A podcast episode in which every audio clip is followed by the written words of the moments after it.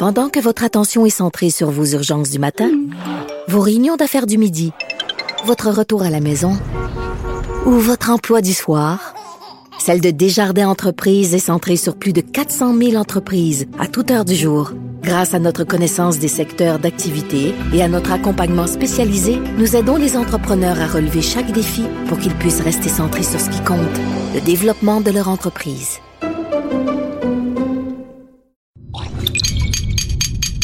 Cube Radio. Cube Radio. Cube, Cube Radio. Le retour de Mario Dumont. Deux heures d'info. De 15 à 17. Il provoque et remet en question. Il démystifie le vrai du faux. Mario Dumont et Vincent Dessureau. Le retour de Mario Dumont.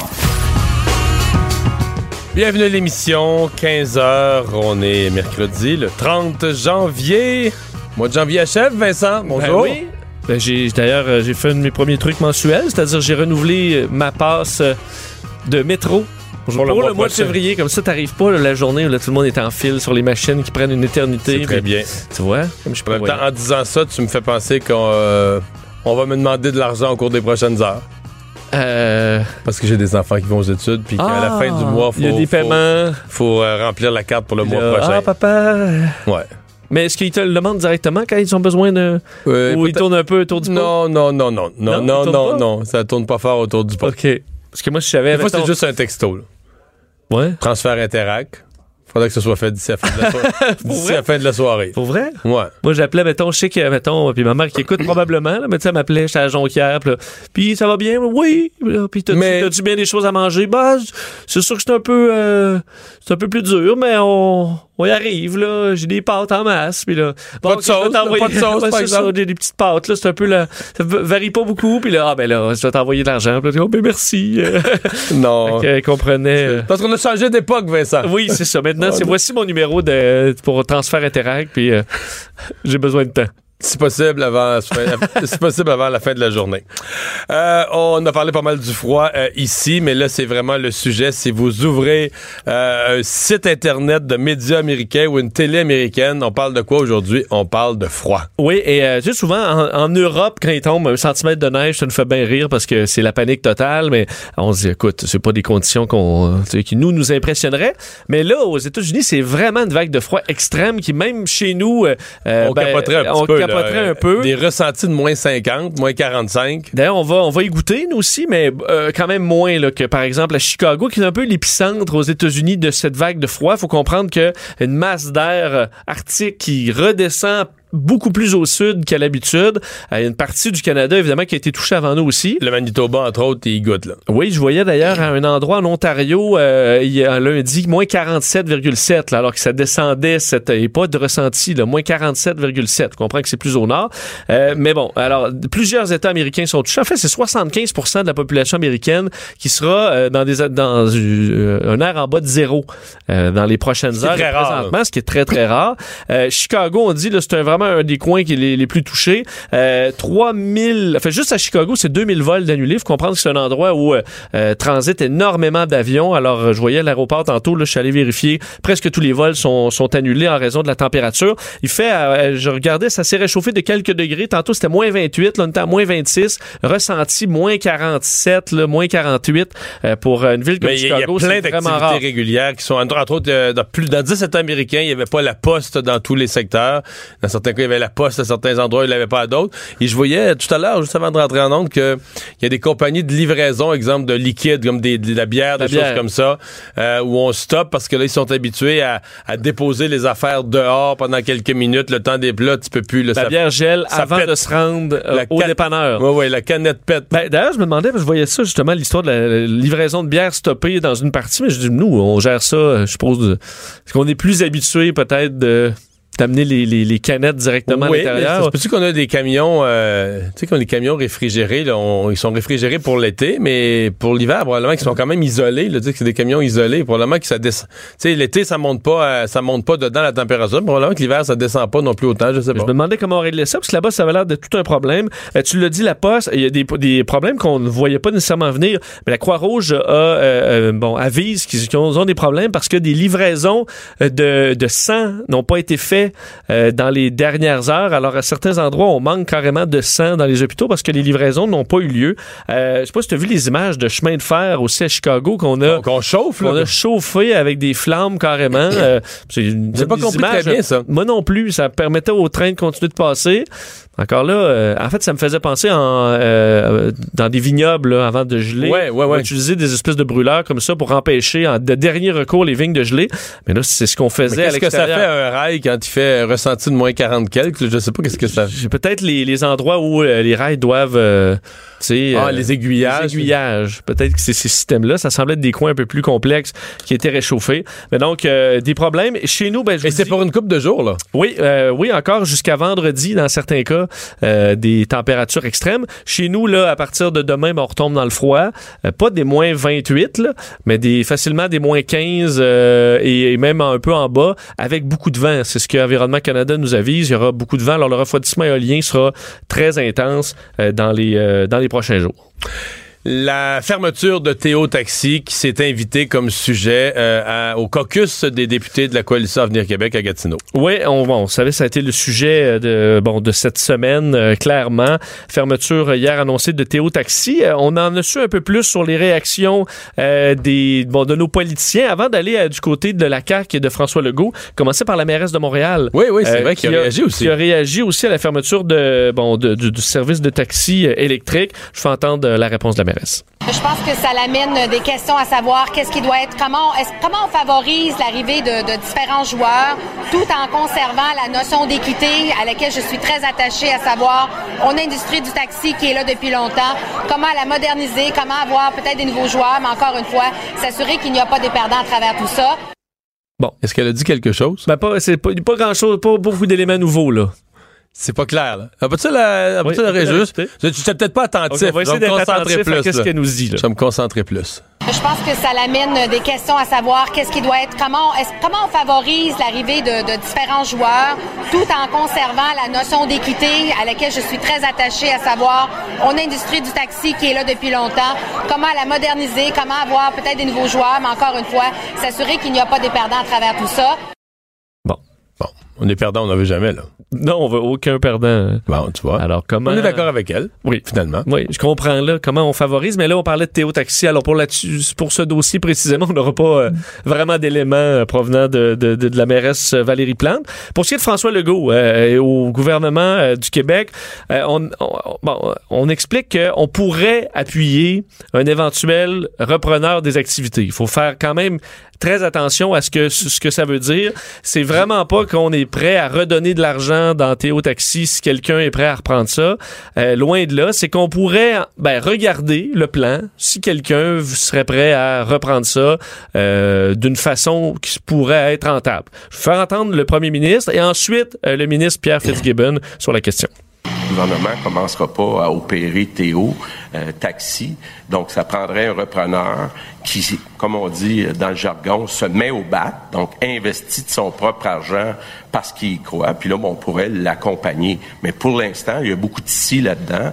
Puis j'ai pas rien vu là qui, est sur la table. Je pense qu'il faut, accepter que le modèle d'affaires ne fonctionne pas, il n'est pas rentable, alors il faut soit changé. Nous, le gouvernement, on ne peut pas gérer une flotte de taxis. Alors, si un repreneur avait une idée extraordinaire pour la gestion, on pourrait le regarder. Ouais. Bon. Mais j'aime bien l'expression de M. Legault, se mettre au bat, là. C'est euh, langage de baseball, mais parce que pour moi, se mettre au bat, c'est pas tu mets une pièce euh, à condition que le gouvernement en mette 19 pour faire 20, là, tu comprends? Euh, se mettre au bat, c'est se mettre au bat, là. C'est- pas mettre un million pour 60 millions. hein, Non, c'est ça. Ce- Ceci dit, euh, j'écoute les gens, je veux dire, on- les gens qui disent, bon, tu sais, euh, Taillefer, lui, il a rien perdu de son argent. Je veux dire, t'as-tu souvent perdu un million et demi, toi? Non. Perdu, là.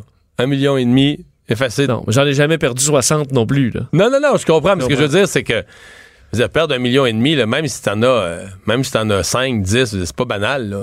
Je sais pas comment il vaut Alexandre Taillefer, mais je veux dire, le gars, il- c'est pas Bill Gates non plus, là. Il vaut pas, euh, il vaut pas, euh, Ils vont pas des des milliards. tu sais. Fait que, tu sais, ils perdent un million et demi, c'est pas. on peut dire, puis je viens de le dire, là, il était pas complètement au bat. C'est-à-dire qu'il a vraiment amené beaucoup de fonds publics pour sa mise de fonds. Mais on peut pas non plus dire, ah, perdre un million et demi, c'est rien. J'entends déjà, non, comment, perdre un million et demi. Tu perds, tu perds, là. il était à toi, puis là, il est plus à toi. Je veux dire, le gars, c'est sûr que ça, ça va l'écœurer un peu. Là. non, mais Oui. Non, je il, il a comprends. dû prendre des mesures pour que ça arrive pas. Il s'est pas dit, bah, bah, c'est un million et demi. voyons. C'est juste qu'on se dit, admettons, quelqu'un qui perd son entreprise, euh, généralement, va peut-être perdre plus que, admettons, euh, 2 là. Ouais, ouais, parce que lui, il a, vend- il a fait un gros coup d'argent, il a vendu son entreprise, puis après ça, il a fait, il a fait plusieurs petits fonds pour réinvestir. Fait qu'on s'entend qu'il se protège, là, tu sais, qu'il va pas... Il sais, n'y a pas tous ses œufs dans le même panier. C'est prudent. Non, non, non, non. C'est ça. Mais en même temps, il essaye des affaires, puis là, ça n'a pas marché. Mais, dans et- ce et- mais dans ce cas-ci, qui on blâme? Tu comprends? Si moi, je pars un projet, puis que le gouvernement... Moi, je fais des demandes. Il y a des, formulaires de subvention, là, amène-moi là, je les remplis toutes, puis j'obtiens l'argent. Est-ce que tu blâmes moi ou tu blâmes ceux qui me l'ont donné, tu dis, ben, tu en as bien trop? Parce que Alexandre Taillefer n'était pas le gardien de nos fonds publics. Alexandre Taillefer était un entrepreneur qui a essayé une affaire puis qui a demandé plein de fonds publics. Fait que si on a quelqu'un à blâmer, il faut blâmer les gouvernements qui, eux, on leur avait confié nos taxes et nos impôts. Ils étaient les gardiens des fonds publics. Puis ils l'ont mis massivement là-dedans. Mais tu peux, tu peux-tu vraiment blâmer celui qui l'a demandé? Tu sais, un fou d'une poche, il demande de l'argent, il demande au gouvernement de l'aide et du ben, support. Ben, C'est sûr que s'il y a un vendeur qui récogne chez vous, puis tu achètes une, une balayeuse à 1200 pièces alors qu'elle en vaut euh, 150, ben euh, ta, ta blonde, elle va chicaner toi, puis pas le vendeur. Non, on va dire le vendeur, lui, ça, il s'essaye. Il s'essaye, il s'est essayé. Il pensait pas que t'allais être assez niaiseux pour dire oui. Là. Non, mais. C'est ça. Ouais, ouais, en tout cas. Fait que t'as raison. Il était, puis je pense que tout le monde le convient, euh, quelqu'un d'habile à aller chercher comme ça du financement. Oui, oui, puis bien connecté, euh, bien connecté, puis belle image, puis aller vendre son affaire sur les, les, les, les meilleurs plateaux de télé, puis tout ça, ça c'était bon, là, tu sais. C'est pour ça que la réflexion, c'est hein, est-ce qu'on est aveuglé par les projets électriques ou ou verts? Est-ce qu'on doit se rappeler d'avoir les mêmes critères? Il faut, faut aussi avoir une certaine rigueur, peu importe le projet. L'autre chose que j'ai remarqué de la réaction de François Legault, quand même, parce que euh, ce qu'avait dit euh, Alexandre Taillefer, c'était gros. Pas dire grotesque, là, tu sais, que euh, si la CAQ, c'était une menace à la, paix sociale, ou c'est le chaos social, je sais pas. J'ai l'impression que François Legault, aujourd'hui, a voulu montrer, dit, regarde, moi, dans mon rôle de premier ministre, là, j'ai pas... Parce qu'il a été plutôt gentil qu'Alexandre Taillefer. Après, il a parlé de lui comme son ami, puis, euh, tu sais, qui, qui avait voulu... Donc, euh, je pense que François Legault a voulu vraiment, vraiment ne laisser aucune... euh, aucune prise à ceux qui auraient voulu, l'accuser de De vengeance. vengeance, mesquin, puis tout ça. Tu sais, il veut jouer le Donc, il gars, pas rajouté de clous Non. dans le le cercueil. gars qui est au-dessus de la mêlée. C'est bien pensé. C'est bien fait, je pense. Oui, oui, oui. Oui, oui, parce qu'en même temps, il aurait pu faire des points politiques faciles. Le monde est tellement choqué contre la perte de fonds publics là-dedans que François Legault aurait pu faire des points politiques faciles en, en ajoutant sa voix à ceux qui sont choqués. Remarque, hier, il l'avait dit, là, c'est le gouvernement libéral a perdu notre argent là-dedans. Bon.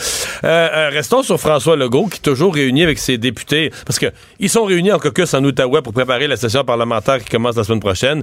Et au cœur de cette session parlementaire, le projet de loi sur la laïcité et les signes religieux. Oui, et euh, bon, du nouveau dans ce dossier-là aujourd'hui, c'est la question des, euh, des écoles privées subventionnées. On apprend aujourd'hui que l'interdiction des signes religieux ne s'appliquera pas aux écoles privées subventionnées en raison de leur passé confessionnel et religieux. C'est ce que le premier ministre a dit aujourd'hui à l'entrée du caucus à Gatineau. Euh, il dit, je le cite, on sait que, dans les écoles privées, il y a une contribution des parents. Dans certaines écoles privées, quand on regarde la petite histoire, elles ont été gérées par des religieuses, par exemple, ou différents groupes proches de certaines religions. Alors, il dit, on a délimité un carré de sable. Euh, Est-ce qu'on aurait dû les inclure? C'est discutable. On a fait le choix de ne pas les inclure. Euh, ce que dit aussi le premier ministre, c'est que, bon, on doit déposer le projet de loi bientôt euh, et que ben, c'est déjà compliqué euh, c'est pas quelque chose qui va passer là, comme une lettre à la poste. Alors, si on peut en enlever un peu, ben, pour l'instant, ce sera plus facile, quitte à les rajouter par la suite. Mais je pense que ouais, il y a un motif politique, mais c'est toujours, un peu délicat parce que les écoles privées, le maudit, sont privées, alors que le reste, c'est le réseau public qui est Privé géré, et qui, subventionné. qui est sous la responsabilité du gouvernement. C'est ça, ils sont subventionnés dans le sens que le gouvernement subventionne à peu près la moitié de la contribution des, des autres. C'est Mais je pense que ça va quand même faire réagir. Sais Oui, parce que j'ai une école complètement privée, bon, je comprends, mais là, il y a le gouvernement ouais. met quand même pas mal Non, ça va lancer une discussion, mais moi, ce qui me fascine aujourd'hui, là, que tu dis, mais la discussion est dans tous les partis. Tu sais, la CAQ dit on est déterminé à agir, mais sur plusieurs nuances. Là, comme, euh, exemple, est-ce qu'on fait une clause grand-père? Est-ce qu'on laisse les enseignants qui... Mettons, l'enseignant qui a eu euh, les, les, les dix dernières années sa kippa ou l'enseignante qui a eu son hijab, son qui enseigne depuis des années, est-ce qu'on est qu'on le laisse tranquille en disant, ben, regarde, là, Un la- droit acquis. là. un droit acquis. La loi s'applique juste au nouveau ou pas? La CAQ n'est pas décidée là-dessus. Québec solidaire nous avait annoncé un peu cet automne, mais nous, on va changer d'idée. là. On n'était pas Bouchard-Taylor, mais là, on va être contre Bouchard-Taylor.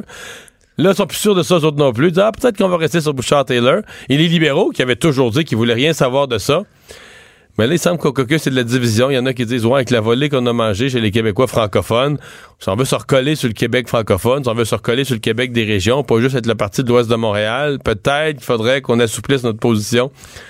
Il n'y a plus un parti qui... Qui, est- qui est clair. Il n'y a plus un parti qui a une position ferme là-dessus. Là. Ben, quand même, la CAQ, au niveau de, la question des clauses euh, grand-père, plusieurs ont été euh, questionnés aujourd'hui, puis la plupart étaient, étaient contre. Donc, Ouais. ça allait être quand même compliqué. Mais M. Legault avait quand même ouvert la porte à ça avant Noël. Ben, il a dit d'ailleurs que c'est lui qui allait décider, là. Alors, euh, puis il dit congédier euh, quelqu'un, c'est pas avec plaisir que je ferais ça. Il dit mais la clause grand-père prévoit des règles différentes selon la date d'embauche. On va écouter le caucus. Alors effectivement, ça, ça, ça, ça se promène. Mais moi, les ceux que j'ai vus à la CAQ semblaient pas chaud à l'idée d'une clause grand-père. Alors, ça nous dit que les discussions sont pas terminées. Non, mais mettons, que ça doit dans tous les partis. Ouais. Euh, une des choses qui est annoncée en parallèle là, du caucus de la CAQ, c'est euh, la hausse du salaire minimum. Évidemment, ça entre toujours en vigueur le 1er mai de chaque année. Oui, alors que l'an dernier, on avait atteint 12 là, ce sera 12,50 euh, le 1er mai prochain. Euh, et il faut dire que déjà, ça fait réagir pas mal. Entre autres, c'est critiqué par les patrons. On n'est pas très surpris. Conseil du patronat du Québec qui est sorti aujourd'hui rapi- rapidement. Yves Thomas Dorval, le président directeur général, euh, qui disait bon que cette augmentation-là équivaut à 4,17 C'est beaucoup plus haut que l'inflation, euh, que le, la hausse du coût de la vie, euh, que les hausses générales de salaire qui sont à peu près prévues de 2,6% Alors, on dit que pour les entreprises, ce sera difficile à encaisser. Même si on cloche à peu près du côté de la Fédération canadienne de l'entreprise indépendante, on dit que c'est bon, c'est- c'est c'est plus fort pas mal que ce que les libéraux avaient, avaient annoncé, eux, qui prévoyaient une hausse de 10 sous. Et dit c'est une cinquième, en fait, c'est une hausse cinq fois plus importante que ce qui avait été prévu. Alors, c'est difficile. Euh, même chose du côté de la Fédération des chambres de commerce du Québec. Ils disent que c'est pas le salaire minimum qui fait la différence dans le revenu disponible. On devrait d'ailleurs plutôt miser sur euh, des mesures fiscales de soutien, donc des mesures gouvernementales pour les personnes à faible revenu. Tandis que de l'autre côté complètement du spectre, il y en a plusieurs qui disent que c'est pas suffisant. Euh, il y a le fameux 15 dollars. On, veut chez beaucoup de groupes se rapprocher ou atteindre le 15 dollars de l'heure. C'est le code de l'Institut de recherche et d'information socio-économique, l'IRIS, qui eux disent, ben, et ils ont un rapport, ben, j'ai eu en entrevue hier, qui disait, en Ontario, on vient de monter le salaire à 14 dollars. On prévoyait le monter à 15. Bon, là, c'est stoppé par le gouvernement de Doug Ford. Mais à 14 dollars, eux disent, ça se passe très bien en Ontario. Euh, le cataclysme annoncé par certains ne s'est pas produit. Alors, pourquoi ne pas prendre l'exemple ontarien? Euh, Mais c'est pas si... L'IRIS, ils font une lecture quand même... euh, à gros traits ce qui s'est passé en Ontario. Il n'y a pas eu de cataclysme économique, mais personne n'avait prévu non plus. Mais il y a des perdants, là. Tu sais, on a vu dans les chiffres de Statistique Canada en cours d'année. C'est l'emploi vraiment fragile, hein. C'est l'emploi, l'exemple des étudiants. À un moment donné, une compagnie, ce qu'ils vont faire, là, ils vont se dire, bah, ça vaut plus à peine, là, ce prix-là, on gardera pas, euh, on gardera pas trois étudiants, là, on va créer une job à temps, plutôt qu'il y avait trois étudiants, on va, garder une- on va créer une job à temps plein, puis euh, on va mettre quelqu'un dans ce poste-là. Fait que c'est, l'emploi à temps partiel a été pendant une partie de l'année en baisse en Ontario, mais, l'économie va tellement bien, on est en pénurie de main-d'œuvre, probablement ça que ça- peut cacher certains symptômes. C'est-à-dire qu'il faut se demander, quand tu augmentes le salaire minimum comme gouvernement, faut que tu te dises, OK, mais s'il y a une récession l'année prochaine, mettons tu donnes un coup de jarnac, tu montes à 15$ piastres d'un coup. S'il y a une récession l'année prochaine, vas-tu leur baisser à 12,5$? Non. Hey, tu peux plus, là. Non. Non. Et là, même si tu te rends compte que les, conséquences sont graves, tu, le pourras plus, là. Enfin, mais... Euh, Et aussi que le 14 en Ontario, il qui vaut peut-être pas à 14 chez nous. ouais. Peut-être que pour le même niveau de vie, c'est justement 12,50 Mais euh, c'est pas clair. Euh, Moi, j'ai, ressorti des articles aujourd'hui. La ministre vient. euh, ouais, on, on devait atteindre 12,35, je pense, en 2019. C'est que la CAQ, c'est comme s'il montait de 15 cents. Parce qu'il y avait un plan, les libéraux, pour l'augmenter aussi. Mais en fait, c'est qu'ils sont beaucoup sur le critère, c'est le, pourcentage du salaire moyen. Là, hein. On disait, on vise d'être que le salaire minimum soit à 50% du salaire moyen. Là, quand on fait la comparaison avec l'Ontario, je veux dire, euh, si tu tiens compte du salaire moyen, le salaire moyen est beaucoup plus élevé à l'Ontario. Quand l'Ontario, est à 14 l'équivalent ontarien au Québec, peut-être pas 12,5, ce serait peut-être 12,75. De fait, ce que je dis, on n'est pas loin, à 12,5, on n'est pas loin d'une équivalence ontarienne. Si tu tiens pas compte du, dollar absolu, si tu tiens compte de un ratio par rapport à ce qui est le. Parce qu'évidemment, si le niveau de vie est plus élevé, il est plus élevé pour tout le monde. Là. C'est les salaires moyens, si tous les salaires sont plus élevés. Ben, le coût de la vie. Euh, le coût de la vie vient avec. Le retour de Mario Dumont. Joignez-vous à la discussion. Appelez ou textez. 187 Cube Radio. 1877 827 2346.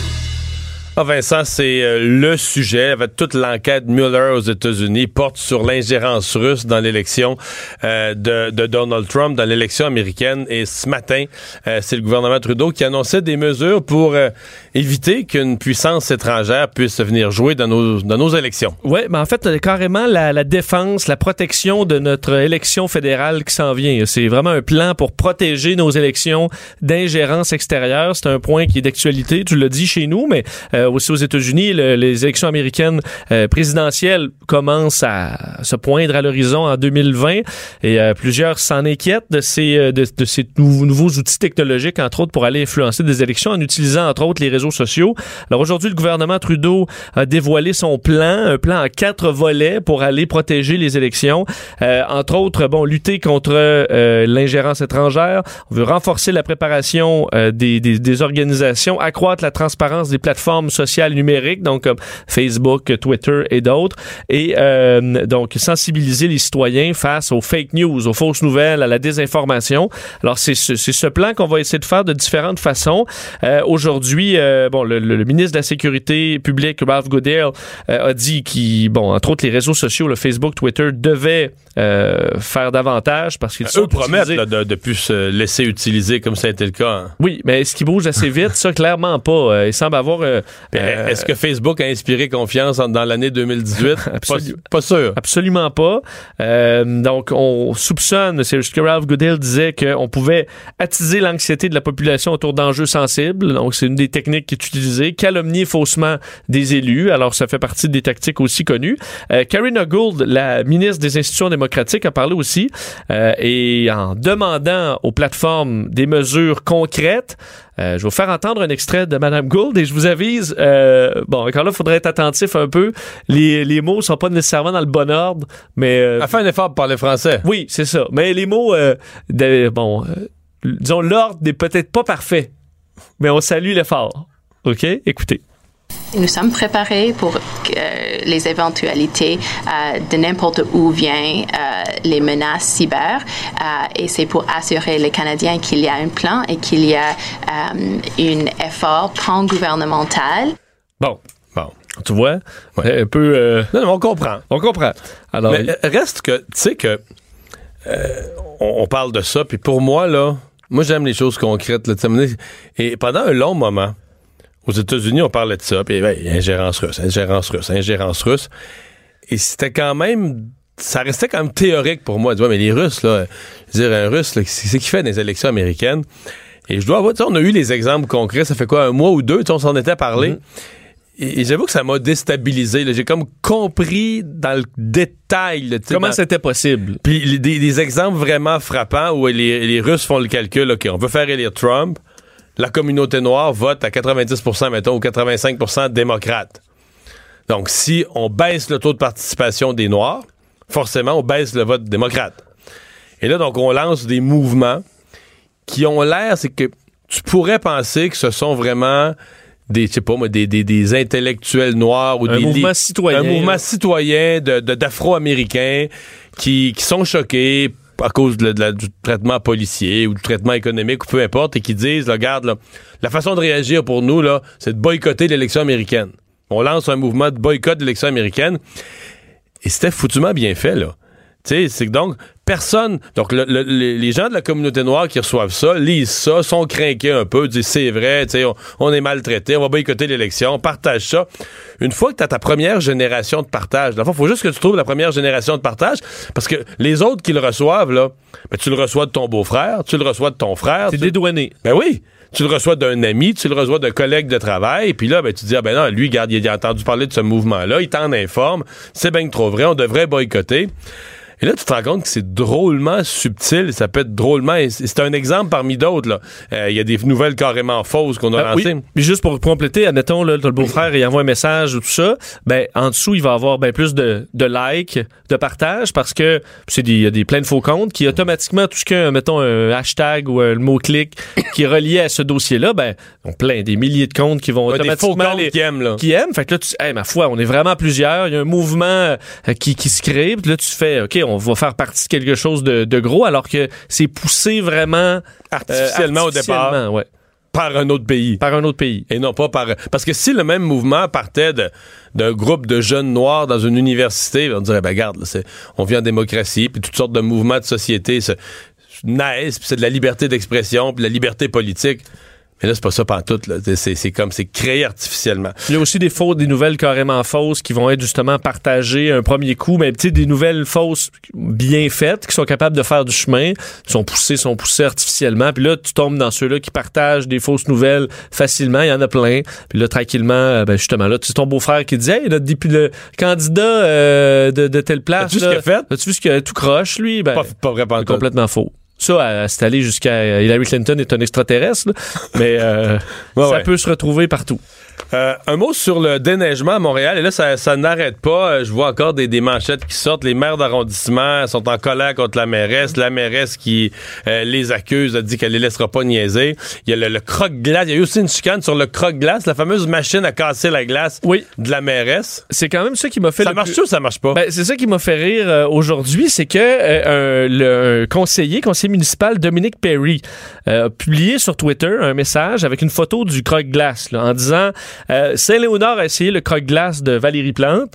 Euh, il a fallu passer 14 fois sur un trottoir pour arriver à enlever la glace. Puis le croque-glace, vous vous rappelez, c'est cette espèce de rouleau là, qui a des pics, puis qui a pour but de défaire la glace sur les trottoirs. Ensuite, tu peux la, la- la ramasser. La ramasser. La gratter. Alors, il dit inutile à moins 20, la solution est le chargement euh, de la neige. Alors, lui, euh, bon, t'envoie un Twitter comme ça un petit peu plus tôt aujourd'hui et euh, il reçoit une réponse. Une réponse de Sylvain Ouellette, qui est un, un autre conseiller, conseiller de, de l'équipe Plante. ouais, ça, de la Euh, donc, euh, qui lui écrit euh, bizarre. Nous, ça fonctionne très bien. Peut-être que nos cols bleus de Montréal pourraient vous donner une formation Au col bleu de Saint-Léonard. au col bleu de Saint-Léonard. Alors là, ça s'est envoyé comme ça. Je vois même des, des, des, des citoyens qui disaient bon là, là, les deux versions sont crédibles. Est-ce que ça marche ou ça marche pas le, cro- le croque-glace? Sylvain Ouellet a rajouté il dit si c'est bien ajusté, si on va à la bonne vitesse, un seul passage passage est requis. Idéalement, il faut un bombardier, c'est les euh, les petites mini grattes là, Ouais. qui passent. Mais là, il disait aussi qu'il y avait une histoire que c'est parce qu'il fait trop froid, là. La, Ouais, la- la- la glace, c'est plus dur quand il fait trop froid. Mais ouais, c'est parce que c'est sûr qu'en été. C'est sûr qu'en été, ça, fond, Ça va très bien. Ça va, ça va très bien. Alors, beaucoup de, beaucoup de questionnements sur, le, le- le- le- sur la glace. Mais on disait par, pour le croque-glace là, que euh, si tu as le petit véhicule qui suit à l'arrière, un passage, une fois que tu as le bon, la bonne vitesse, ben, ça fonctionne bien. Mais le conseiller de Montréal qui dit ça fonctionne très bien ici, je suis obligé de lui poser la question parce que moi, j'en fais du trottoir, là. C'est un kilomètre Oui. de prendre TVA Oui. ici. C'est épouvantable, Vincent. D'abord, c'est pas juste dangereux de tomber parce qu'on glisse, c'est même dangereux de se virer une cheville à l'envers. Ça fait deux fois que ça passe proche de m'arriver parce que là, il est retombé d'autres neiges. Fait que là, t'as le trottoir, tu sais plus qu'est-ce qui est la slush, qu'est-ce qui est la glace dure, tu comprends? Comme- parce que les trous sont pleins, les trous qui existaient dans la glace, c'est des motons, là. Mais là, tu comprends, c'est pas, c'est pas un quart de pouce, c'est deux pouces, deux, trois pouces d'épais, c'est très, c'est quasiment l'épaisseur d'un trottoir, là, que tu marches sur ce glace-là, puis à un moment il y a un trou dans la glace, mais là, ça, c'est rempli de slush, et là, ton pied part, là, c'est épouvantable. C'est épouvantable, l'état. Ben, moi, il y a des bouts où je, où je marche, je me dis, écoute, être une personne âgée, ou même pas très âgée, mais qui a un peu moins d'équilibre, je, je pourrais pas sortir. non, tu peux pas sortir. Ils doivent, pas mais sortir ils doivent pas sortir. Pour vrai, il doit y avoir plein de personnes âgées qui restent, en- ils restent dans la maison. C'est pour ça que des fois, on martèle sur les trottoirs, là, mais c'est pas juste une question de confort. C'est vraiment quelqu'un qui est cloîtré complètement chez lui pendant une semaine parce que le trottoir en face est une patinoire. Ouais. Ben, écoute, euh, c'est c'est un méchant problème. C'en est un. Le retour de Mario Dumont. Pour nous rejoindre en studio. Studio à commercial cube.radio. Appelez ou textez 187 Cube Radio. 1877 827 2346. Alors Vincent, euh, c'était hier la date limite pour enregistrer son arme à feu au Québec pour être conforme avec le registre. Oui, mais on sait que ça fonctionne pas euh, ben, à, notre goût. D'ailleurs, la ministre de la Sécurité publique, Geneviève Guilbeault, l'avait reconnu hier que ben, qu'il y avait des ratés, des problèmes. Ça pose carrément un problème technique du fait de ben, qu'il y a si peu de gens qui, qui ont inscrit leur arme. On dit que c'est les trois quarts qui, trois quarts des armes ne seraient pas inscrites. Jean-François Brochu, ex-enquêteur à la Sûreté du Québec. Bonjour Jean-François. Bonjour à vous deux. Ouais, euh, je sais qu'à l'intérieur même des corps policiers, il y a des discussions sur l'utilité réelle du registre, mais, mais prenons le, point de vue de ceux, euh, les dirigeants policiers, qui disent un registre comme ça, dans certains types d'interventions, peut nous être utile. Est-ce qu'il est utile quand même si les trois quarts des armes sont pas enregistrées? Mais non, carrément pas. En fait, euh, on peut pas être contre la, la, la, la si on veut, la, la, bonne, pas la bonne foi, mais vous savez, c'est sûr, c'est certain là, euh, que les dirigeants de la Sûreté ou de tout autre corps de police, ils pouvaient avoir l'assurance que lorsqu'ils se rendent dans une adresse, lorsqu'ils interviennent ou que leurs policiers doivent intervenir dans une adresse, s'ils avaient la, s'ils pouvaient s'assurer que toutes les armes ont été enregistrées, que donc le registre est fiable, c'est sûr que c'est un instrument supplémentaire, Mario. Mais ça n'a jamais été, même du temps où il existait, ça n'a jamais été l'instrument principal. Ça a toujours été quelque chose que, bien sûr, les, les corps policiers ne, on peut pas être contre la vertu, si on veut appeler ça comme ça. Alors donc, les, corps policiers se disent, c'est sûr, les autorités, si je suis capable d'avoir un outil supplémentaire, je ne vais pas m'en priver. Mais entre 2000, avant le registre, hein, et depuis 2012, il y a eu encore des opérations policières euh, de, personnes barricadées. J'en ai fait personnellement et on, on se fie, dans tous les cas, aux renseignements humains, les gens qui viennent de quitter, les gens qui ont donné l'alerte, les membres de la famille, ce sont ces gens-là qui sont la principale source de renseignement pour les policiers qui interviennent dans ces affaires-là. Donc, même si une personne dans le registre euh, n'est pas inscrite comme ayant une arme à feu, euh, s'il y a des rumeurs qui s'en est peut-être trouvé une ou qui en a emprunté une, vous allez agir comme s'il y en avait une. Ben, il y, a, un appel hein, qui, avant une intervention policière, il y a un appel, un appel au 911 ou un appel d'une personne qui a quitté un appartement et qui s'est réfugiée chez un voisin et on appelle au poste de police locale pour dire que la personne euh, dont bon de la, de la, de la résidence qu'on vient de quitter ne fonctionne pas bien, est en, est en perte de contrôle d'elle-même. C'est certain que les policiers dans tous ces cas-là vont déjà à ce moment-là commencer une enquête. Bien sûr, si le registre est fiable, il est s'il fiable, on va le vérifier, mais jamais les policiers vont intervenir. En, par exemple, lorsqu'il n'y a pas d'armes inscrites dans une adresse, jamais les policiers vont inscrire, et ça, j'espère, que les policiers n'interviendront pas les deux mains dans les poches en se, en se fiant sur ce fait-là. Mario, j'ai enquêté, j'ai fait des homicides pendant 17 ans, j'ai vu plusieurs homicides suivis d'un suicide avec euh, beaucoup d'armes, quelques-unes des armes longues, et dans d'autres, et dans certains cas, les armes avaient été empruntées chez un voisin. Des gens qui étaient carrément en interdiction d'en posséder, qui avaient été empruntés chez un beau-frère, chez un frère, chez un membre de la famille. Alors donc, on ne peut pas. C'est un instrument supplémentaire, mais ce n'est définitivement pas fiable. Et surtout présentement, là, je pense que c'est une patate chaude pour le gouvernement parce que c'est complètement inutile. Parce que là, si les trois quarts des armes sont pas dessus, ça vaut quoi, là? Ça vaut quoi comme outil? Non, non, ça vaut rien. Présentement, Mario, il n'y a rien à faire et de toute façon, c'est l'aveu même de la ministre en entrevue. Vous l'avez vu l'autre fois en conférence de presse lorsque, à deux jours de, la date limite, elle a euh, invité les gens à, enregistrer leurs armes. Mais ça, Mario, ça me pose une question. Moi, ça m'amène à poser une question. Vous savez, Mario, vous, vous êtes en politique, vous avez été en politique, vous, commentez l'actualité policière. Vous le savez comment les gens on est taxé au Québec, là, on est très, nos impôts, ça nous coûte cher, nos, taxes nous coûtent cher. Et de plus en plus, les gens sont conscients parce que les chasseurs, là, les 4 ou 500 000 chasseurs au, Québec, là, pas tous des imbéciles.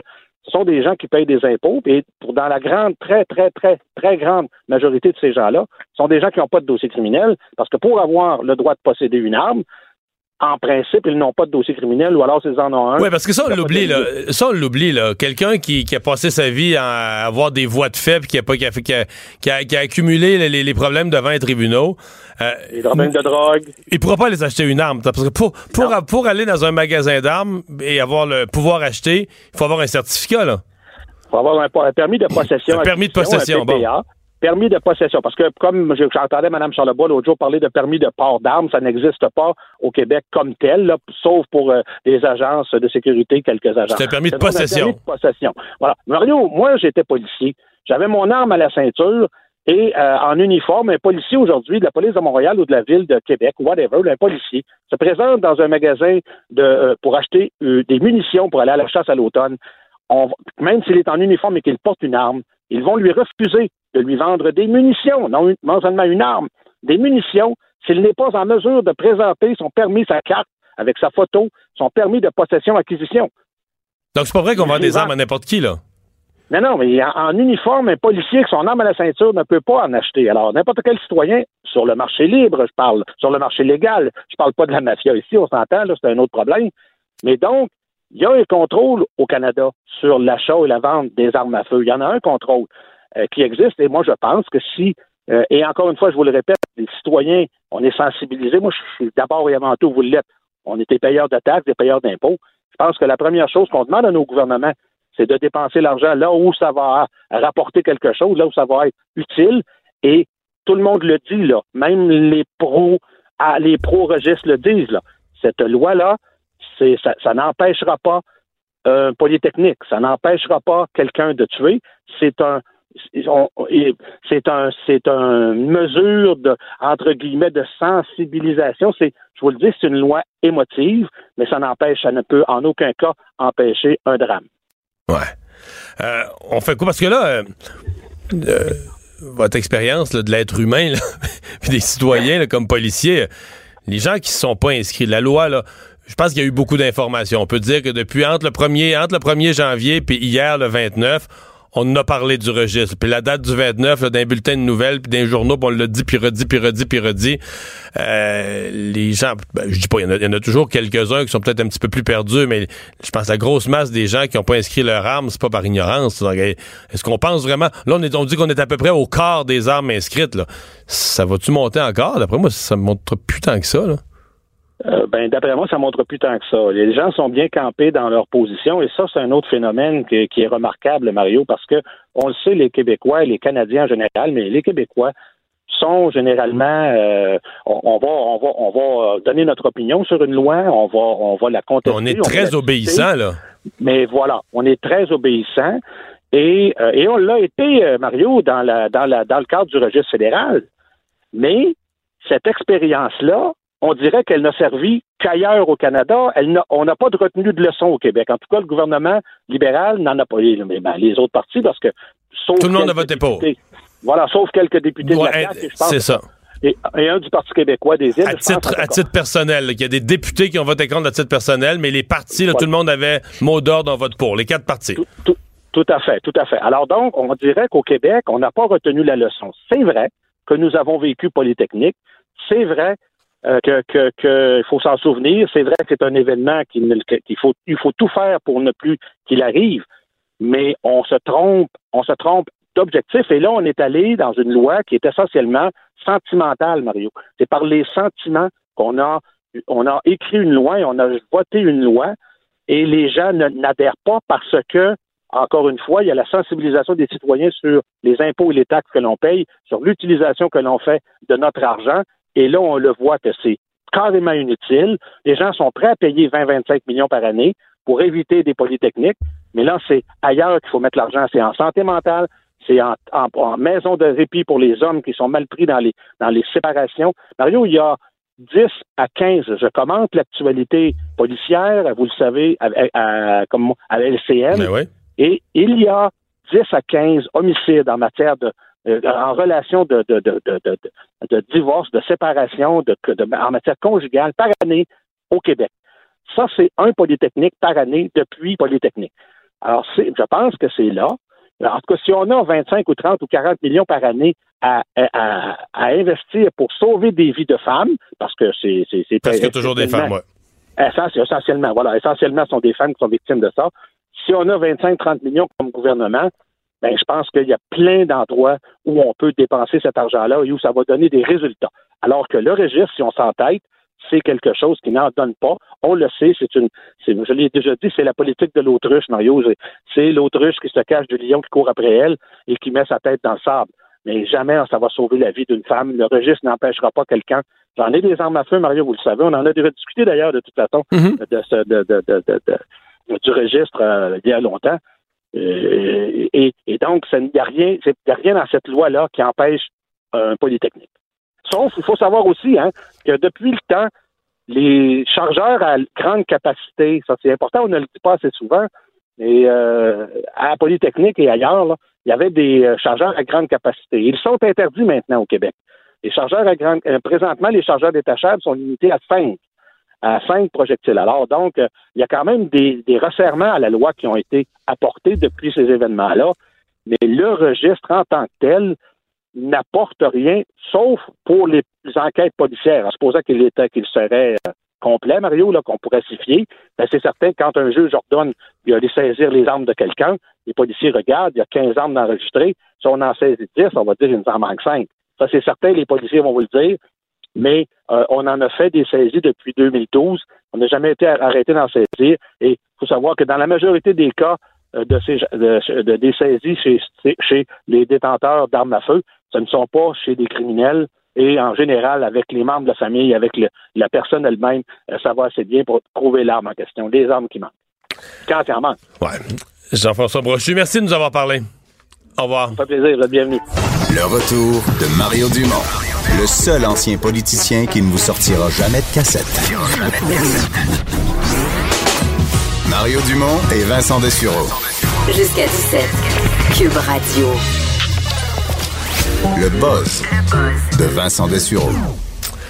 Vincent, euh, au bureau, euh, tout le monde a sa tasse à café. Moi, c'est plus une tasse à thé. Je suis plus thé. moi. Oui, mais, moi, j'ai pas, de- moi, j'ai pas de tasse à café. OK, mais Parce qu'on n'avait pas de cafetière aussi. Parce que souvent au bureau, là, on n'a pas, on pas le lave-vaisselle. Il y en a qui en ont, mais souvent on la lave moins. On, rin- on rince un petit peu. Là. Ouais. C'est-tu grave? Ben, en fait, ce, ce dossier-là est vraiment pour toi, là. Ah oui? Oui, parce que t'es, t'es- on, est, on, on est voisins de bureau et t'as ta tasse à thé Oui. qui, euh, ben, qui a pris de l'âge, là, déjà. Ben, Après, il- le cube est jeune, mais c'est parce qu'il est en bambou. oui, Que j'ai acheté ici en marchand. Je m'en Ouais. venais ici, ça me prend une tasse à thé. belle tasse. Ici, dans le quartier, il y a beaucoup de choses écologiques. Puis le bambou, c'est écologique. J'ai acheté une tasse écologique, mais c'est rugueux l'intérieur. Puis le thé, ça a tendance à tacher. Mais euh, juste une parenthèse, une tasse écologique, là. admettons une tasse en céramique, c'est pas écologique parce que tu l'utilises, admettons. Écoute, c'était écrit dessus. Là. Mais tu l'utilises Hey, toute ta c'était vie. écrit dessus que c'était en bambou, c'est écologique. Moi, j'ai encore des tasses qui datent de, de, de, de mon cégep. C'est sûr là. que t'as raison, mais là, moi, pas je me fie, c'est écrit Bon, dessus. là. je, je, que là, tout ça pour dire que ma tasse, le fond est dégueu, là, parce que là, le, le thé s'attache, puis le bambou, c'est trop rugueux. Fait que dans la texture du bambou, le fond, là, ça faisait deux mois, je, même pas un mois, je l'avais, la tasse était bien brune dans le fond. Ça, toi, c'est une protection parce que ça empêche le vol de tasses. Ouais, personne prend ma tasse, elle, elle est dégueu. Elle a l'air dégueulasse, mais pas nécessairement non hygiénique. Non. Euh, mais toi, euh, mettons, quel, ton entretien de ta tasse, ça ressemble à Mais quoi? maintenant, ma tasse à café, là, qui est plus normale, là, qui est pas en bambou au bureau à TVA. Quand je, vais, je vais laver ma tasse, mettons, vraiment avec du savon puis tout, là, Ouais. une fois par mois. OK, une fois par mois. non, mais le reste, je la rince, un- rince un peu de l'eau chaude, puis un linge, l'essuie avec un papier, là. Parfait. Bon, ben, Sommaire. Appelons ça sommairement. J'ai un petit dossier de, de l'entreprise Keep Cup qui font des, des tasses euh, justement réutilisables, qui voulaient voir un peu euh, le rythme des gens à l'en- l'entretien de leurs tasses. Ce qu'on se rend compte, c'est que il y a vraiment trois catégories. Euh, Il y a ceux qui sont les... ben, en fait, toi, t'es même pas dans une catégorie, parce que ceux qui le lavent, le lavent une fois par semaine. Euh, et qui le reste, ils vont avec des euh, un rinçage quotidien. Ça ressemble un peu à ce que tu fais. Il y a ceux qui les lavent il commence à y avoir, pour les femmes surtout, là, des résidus de rouge à lèvres. Ouais, Donc là, ça, c'est qu'on écœurant, gloss. le rouge à lèvres de la Il y en a veille. qui disaient même quand ça commence à goûter le gloss, là, c'est là que je la lave. Il y en a qui lavent juste le tour, tu sais, avec les doigts. Il puis, lave euh, pas le fond. lave- ben, il rince le fond, mais il lave un petit peu plus où, là où il lave. Et il y a ceux qui lavent complet là, à tous les jours, les germophobes. Là, Oui, des gens qui On sont vraiment maniaques. vont faire un, un- un ménage complet. Ce qu'on ce qu'on dit là, au niveau de la compagnie, donc, Oui. de leur, leur conseil, c'est que euh, pour euh, le- le- le- la tâche de tous les jours, euh, un, un rinçage rapide à chaque jour va fonctionner. Mais faudrait un nettoyage plus profond avec du savon, le vrai nettoyage une fois par semaine. Bon, j'en fais ça- pas assez. Ben, t'en fais pas assez, mais t'es quand même. Tu sais, t'es pas, euh, t'es pas maniaque dans, dans- dans- dans les deux sens. Alors, tu peux le rincer. Mais t'en bois peut-être. T'en bois tous les jours? Ouais, t'en bois tous les jours. Ouais, Bon, ouais. Mais, mais j'ai Parce l'impression que que, j'arrive tôt, là, quand même. là. mon questionnement, j'ai l'impression que pour le café, c'est quand même un peu plus. Peut-être la, la, la- tu sais, du thé, là. Il n'y a pas de lait, euh, y a de pas- tu mets pas de lait dans ton thé. Donc, est-ce que ça peut peut-être durer plus longtemps, à mon avis? Euh, Tu pourrais juste la rincer à vie, puis tu n'aurais pas le lupus, là. Tu n'aurais pas, t'attraperas pas rien de, de grave. là. Mais, pour le café, sachez-le, c'est un rinçage par jour et un nettoyage par Une semaine. fois par Vous saurez au bureau. Tatouage gênant pour une vedette. Oui, Ar- Ariana Grande, euh, peut-être que tu, si tes enfants l'écoutent toi-même. Tu connais très es, très, très à jour, je sais, musicalement. Dangerous Woman. Et jusqu'à s'est fait euh, son nouveau single, sais-tu comment il s'appelle son nouveau single? C'est peut-être pas rendu chez nous. Je viens de te nommer l'ancien, le Dangerous Woman. Je Oui. pense que c'est l'avant-dernier. Il y en a un l'avant- nouveau- je- s'appelle Seven Rings. Non, lui, je l'ai pas. Bon, et elle s'est fait tatouer un bon euh, voulu dans pour la sortie de son single, euh, se faire tatouer un message donc avec des signes japonais voulant dire euh, sept anneaux, donc euh, seven rings. Elle a publié la photo de son tatouage. Faut dire qu'il y a une inquiétude, la main avait l'air vraiment plastique. On se demandait, c'est une main, euh, on dirait une main du. Vous avez tatoué dans la main? ouais, ben sur le, ouais, sur la paume de la main. OK. Oui, et, euh, mais ça ressemble à une main de, euh, du musée de cire, là. OK. Bon, mais ça a l'air que sa main, c'est ça a l'air que c'est sa vraie main. Et elle a fait un tatouage. Le problème, c'est que euh, il y a eu bon, ce qui semblait être une erreur dans le tatouage, c'est-à-dire qu'au lieu d'être écrit Seven Rings, les gens, les Japonais. Parce que là, en japonais, faut se fier, euh, faut se fier à quelqu'un. là. Ben, on, on lit pas la langue. Là. Non, tu dis à quelqu'un, oui, écris-moi ça, puis il te l'écrit, mais après, elle met ça sur les réseaux sociaux. Et là, les Japonais disent, ben non, c'est pas écrit Seven Rings, c'est écrit petit grill à barbecue japonais. Comme un petit hibachi, là. C'est écrit ça, ça n'a aucun rapport.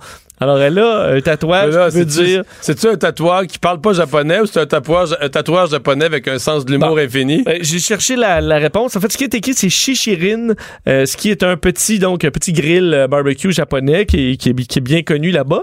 Euh, et Ariana Grande a publié un autre message pour s'expliquer un petit peu plus tard dans la journée en disant que, euh, en fait, ça faisait tellement mal dans la paume qu'elle a sauté quelques, en- ou- oublie quelques Caractères, quelques caractères. Ouais. Alors, ça change tout le logo, euh, le symbole.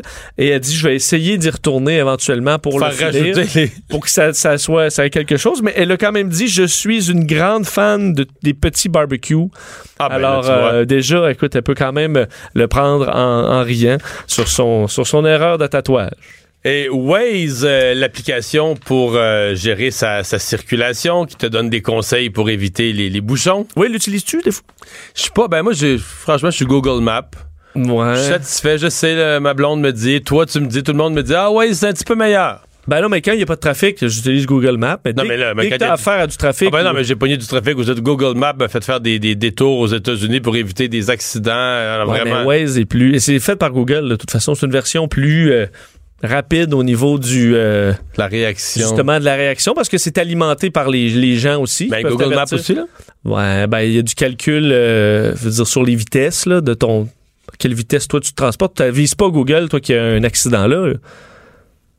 Là. Ben, en tout cas, moi, si, ça marche. ben, si tu tombes sur un accident, là, tu le dis pas à l'application. hein? Non. Bon, Mais là, ça- tout le monde arrête derrière l'accident avec l'application s'en rend compte instantanément. Hum, bon point. Bon, mais anyway. Donc, Bon, Waze. Waze est quand même efficace euh, en, en- en général, mais ça va fonctionner ce que je vais te présenter pour Google euh, Maps aussi, pour tous les autres.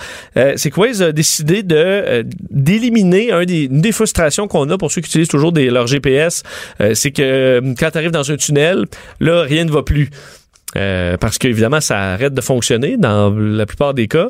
Alors, dans certains Signal tunnels, GPS perdu. ben, et entre autres sur euh, tu sais, le tunnel Ville-Marie, Signal GPS perdu. ben là, c'est il y a des tunnels où c'est un long tube là, puis tu sors au bout puis t'es correct. Mais des places où, Non, y a des- il y a des- où ça vire dans tous les Dans sens. Ville-Marie, là, t'as trois choix. là. Tu peux prendre vers Atwater, vers le pont Champlain et sortir au centre-ville. Le nombre de fois où j'ai viré à mauvaise place parce que Parce le GPS, que moi je suis signal ça avec les GPS mains, puis à un moment donné, whoop, là rien. La madame, elle dit pas ça, toi? Non, me dit rien, moi j'étais à off. Signal GPS perdu. Puis là, c'est le chaos. Mais euh, C'est le chaos, C'est le wow. chaos. Euh, Waze a développé un petit appareil euh, qui qu'ils ont déjà installé dans plusieurs villes, dont euh, 700 d'entre eux dans des tunnels à New York, en particulièrement à Manhattan. Donc, un, relais dans le tunnel. Un relais. Et ce qu'il y a de la bonne nouvelle, c'est que c'est super simple. C'est, j'aime- c'est- c'est des, des trucs bien conçus, ça a plus de chances de marcher.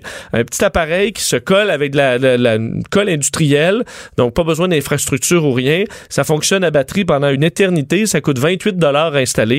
On est capable d'en mettre à toutes les euh, tant de mètres. C'est dans un tunnel. Mais là, euh, si. euh, le ministère des Transports du Québec va pas laisser Waze mettre ça à. Ben, pas- non, mais je veux dire, ben, il- oui, c'est le éventuellement. ministère qui va les mettre, là, ou qui va accepter, ou qui va les autoriser. Ils Ben- laisseront pas quelqu'un mettre de l'équipement comme ça à tort et à travers. C'est pour ça que ça oblige Waze à faire affaire avec les, euh, les, les ministères des Transports euh, de, de ce monde. Ben, ils ont été capables. Écoute, il y, en a. Waze, Waze va débarquer dans les bureaux du MTQ. Ben, il y en a à, Ah, à Chicago, à Boston, être là. à Pittsburgh, Je veux assister. à- à- en France. Puis là, ils vont dire, là, Waze va arriver, il faudrait qu'on fasse vite, là, c'est vraiment simple, faut juste mettre notre petite bébelle, faudra avoir des autorisations rapidement. Là, ils vont demander un rapport du, euh, du BAP. ou- Je peux-tu être là? Je pense que ça va être compliqué.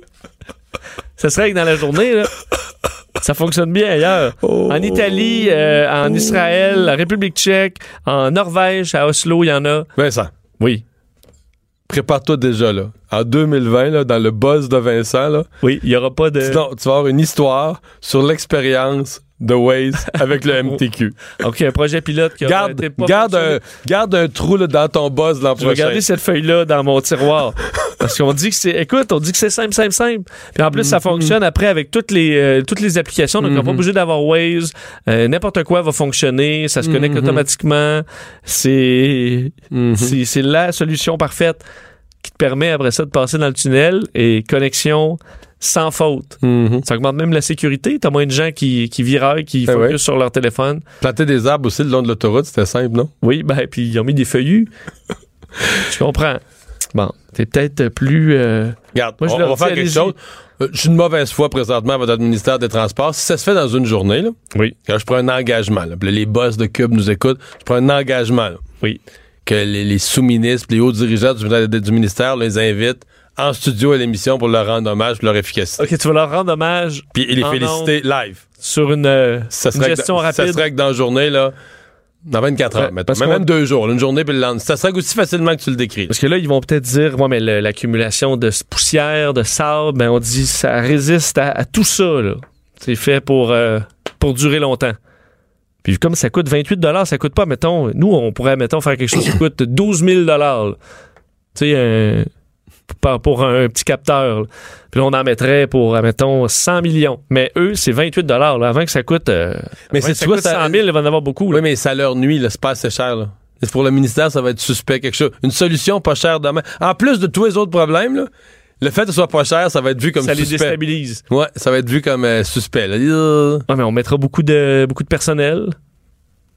Mettons que ça tombe sur un véhicule. là. Ils assurent, ben, c'est de nos fautes. On va surveiller ça. je vais- on va la garder pas loin, puis on Garde, ça, regardera. garde ça, garde ça. Le retour de Mario Dumont. Jusqu'à 17. Parce qu'il ne prend rien à la légère. Il ne pèse jamais ses mots. Cube Radio. On est de retour et Vincent, dans notre revue d'actualité, euh, les, médias, les médias américains qui sont obligés d'arrêter de parler de Donald Trump pendant quelques heures, peut-être quelques jours. Oui, c'est très rare. On met les articles Trump un petit peu sur le côté là, euh, dans, les, dans les nouvelles américaines pour se concentrer sur cette vague de froid. Et euh, des fois, on avertit, on dit, bon, sur la météo, on, capote un peu pour rien. Là, aux États-Unis, c'est vraiment, euh, c'est, vraiment toute une nouvelle. Euh, 60 millions d'Américains face à un froid vraiment extrême, mais 75 des Américains, euh, donc une partie euh, très importante du pays qui est dans l'état températures en bas de zéro. Ce qui est Et, pas et là-dedans, il y en a une gang qui sont pas habitués à de la température en bas de zéro. Là. Absolument, et des températures extrêmes dans bien des cas. Plusieurs États américains qui sont dans des températures, là, même avant le facteur vent, dans les moins 20 jusqu'à moins 30. Euh, à Chicago aujourd'hui, qui est une des, des villes importantes, disons, les plus, euh, les plus durement touchées, euh, aujourd'hui c'était moins 28, moins 44, jusqu'à moins 48 avec le, le facteur vent. C'est euh, c'est exceptionnel pour, euh, pour cette Au, au ville-là. Canada, juste vis-à-vis, on a Winnipeg qui y goûte. L'ouest de l'Ontario aussi. On a jusqu'à des moins 50 euh, avec cette, euh, ce- cette vague de froid polaire qui descend de façon exceptionnellement basse. C'est le cas aussi en Russie. Ça descend des deux côtés euh, des, du, du pôle. Le vortex polaire. Le vortex polaire qui nous envoie jusqu'à vendredi dans certains cas aux États-Unis. Ça a causé d'énormes problèmes. là. On parle de plus de 3500 vols annulés, dont 2000 juste à, à Chicago. Qui est Mais un- les vols sont annulés à cause du. Il n'y a pas de neige. Y a une tempête aussi ou c'est vraiment à cause du froid? Il y a du, ben, en fait, il y a- ça dépend des aéroports, mais plusieurs endroits, il y a eu énormément de poudrerie, euh, un peu comme on a connu chez nous, mais les, les grands froids avec des, des vents forts euh, amènent la poudrerie, alors ça a arrêté euh, carrément le, le, euh, les, les- bon, les, employés des aéroports. Et euh, dans certains cas, les froids extrêmes pour des endroits des aéroports qui sont pas habitués, ça peut être des problèmes aussi pour la, la- la- la- L'équipement, l'équipement. Alors, dans bien des cas, on a tout simplement reporté les vols. Je voyais à Chicago, c'est juste rouge, là. tout est annulé euh, ou, presque. À d'autres endroits, ben, on a des problèmes un peu inusités. Là. Je voyais euh, la Croix-Rouge lancer un état d'alerte parce qu'on avait des livraisons de sang qui ont été annulées. Euh, les, la poste a été arrêtée dans au moins 10 États touchés par le, froid. Livraison de on disait livraison de bière à certains endroits annulée parce que la bière gèle avant d'arriver dans les épiceries ou les dépanneurs. Alors un cas assez particulier. À Chicago, vous avez peut-être vu ces images-là la nuit donc ce matin. On devait chauffer les rails à certains endroits avec carrément des espèces de chalumeaux là, euh, donc du feu pour ne pas que les équipements gèlent. Ça donne des scènes un petit peu apocalyptiques, un peu particulières. Alors, ça va euh, durer ça jusqu'à vendredi. Nous, on va y goûter aussi un peu. À partir de demain, des températures là, autour de moins 15 avec de forts vents qui devraient amener des températures euh, glaciales, surtout avec le refroidissement éolien. Et on devrait s'en tirer au cours du week-end avec un, pas un redout, mais des températures un petit peu plus normales. Caucus euh, de la coalition Avenir Québec euh, à Gatineau, euh, toutes sortes de sujets à l'ordre du jour. Évidemment, on a parlé entre autres de Théo Taxi. Oui, Théo Taxi, ben, François Legault, il faut dire que ça fait réagir. Il faut, euh, faut, faut comprendre le contexte un peu parce que François Legault euh, est- se dit ouvert à appuyer ou à, à épauler un éventuel repreneur des activités de Théo Taxi. Mais, euh, bon, on prend Pour l'instant, il n'y en a pas, là. Pour l'instant, ben, un point, c'est qu'il n'y en a pas. Ce qu'on dit, c'est que s'il y a un plan, si quelqu'un nous arrive avec un plan, est prêt à reprendre ça, est prêt à aller À au bas, mettre de l'argent de sa poche. à mettre de l'argent, ben, on pourra étudier le plan et voir s'il y a quelque Mais chose à faire avec ça. Penses-tu qu'il va en avoir un? Ben, je, Moi, je pense qu'il dit ça parce qu'il sait qu'il n'y en aura pas. là. Je sais Ben, pas. Peut-être que je me trompe. Ben, ça dépend parce que ça dépend le prix. là. Si tu es Oui. capable d'avoir ça pour une Non, bouchée de pain, C'est vrai, que des fois, c'est vrai que des fois, des business comme ça, ça fait faillite une première fois, puis celui qui rachète la faillite paye moins cher les équipements de départ, d'abord profite de d'une façon un peu d'une faillite. Puis là, ça permet de partir avec un meilleur plan d'affaires. Mais d'après moi, si quelqu'un reprend ça, là, euh, peut-être qu'il va reprendre la flotte d'auto électrique, mais je suis pas sûr qu'il va se réengager à donner à tous les chauffeurs le 15 piastres de l'heure, puis tout ça, là. Ben ça, peut-être que tu peux reprendre les voitures, euh, reprendre euh, une partie du système, mais changer le changer la façon de rémunérer. lois- Je sais pas si les lois du travail le permettent.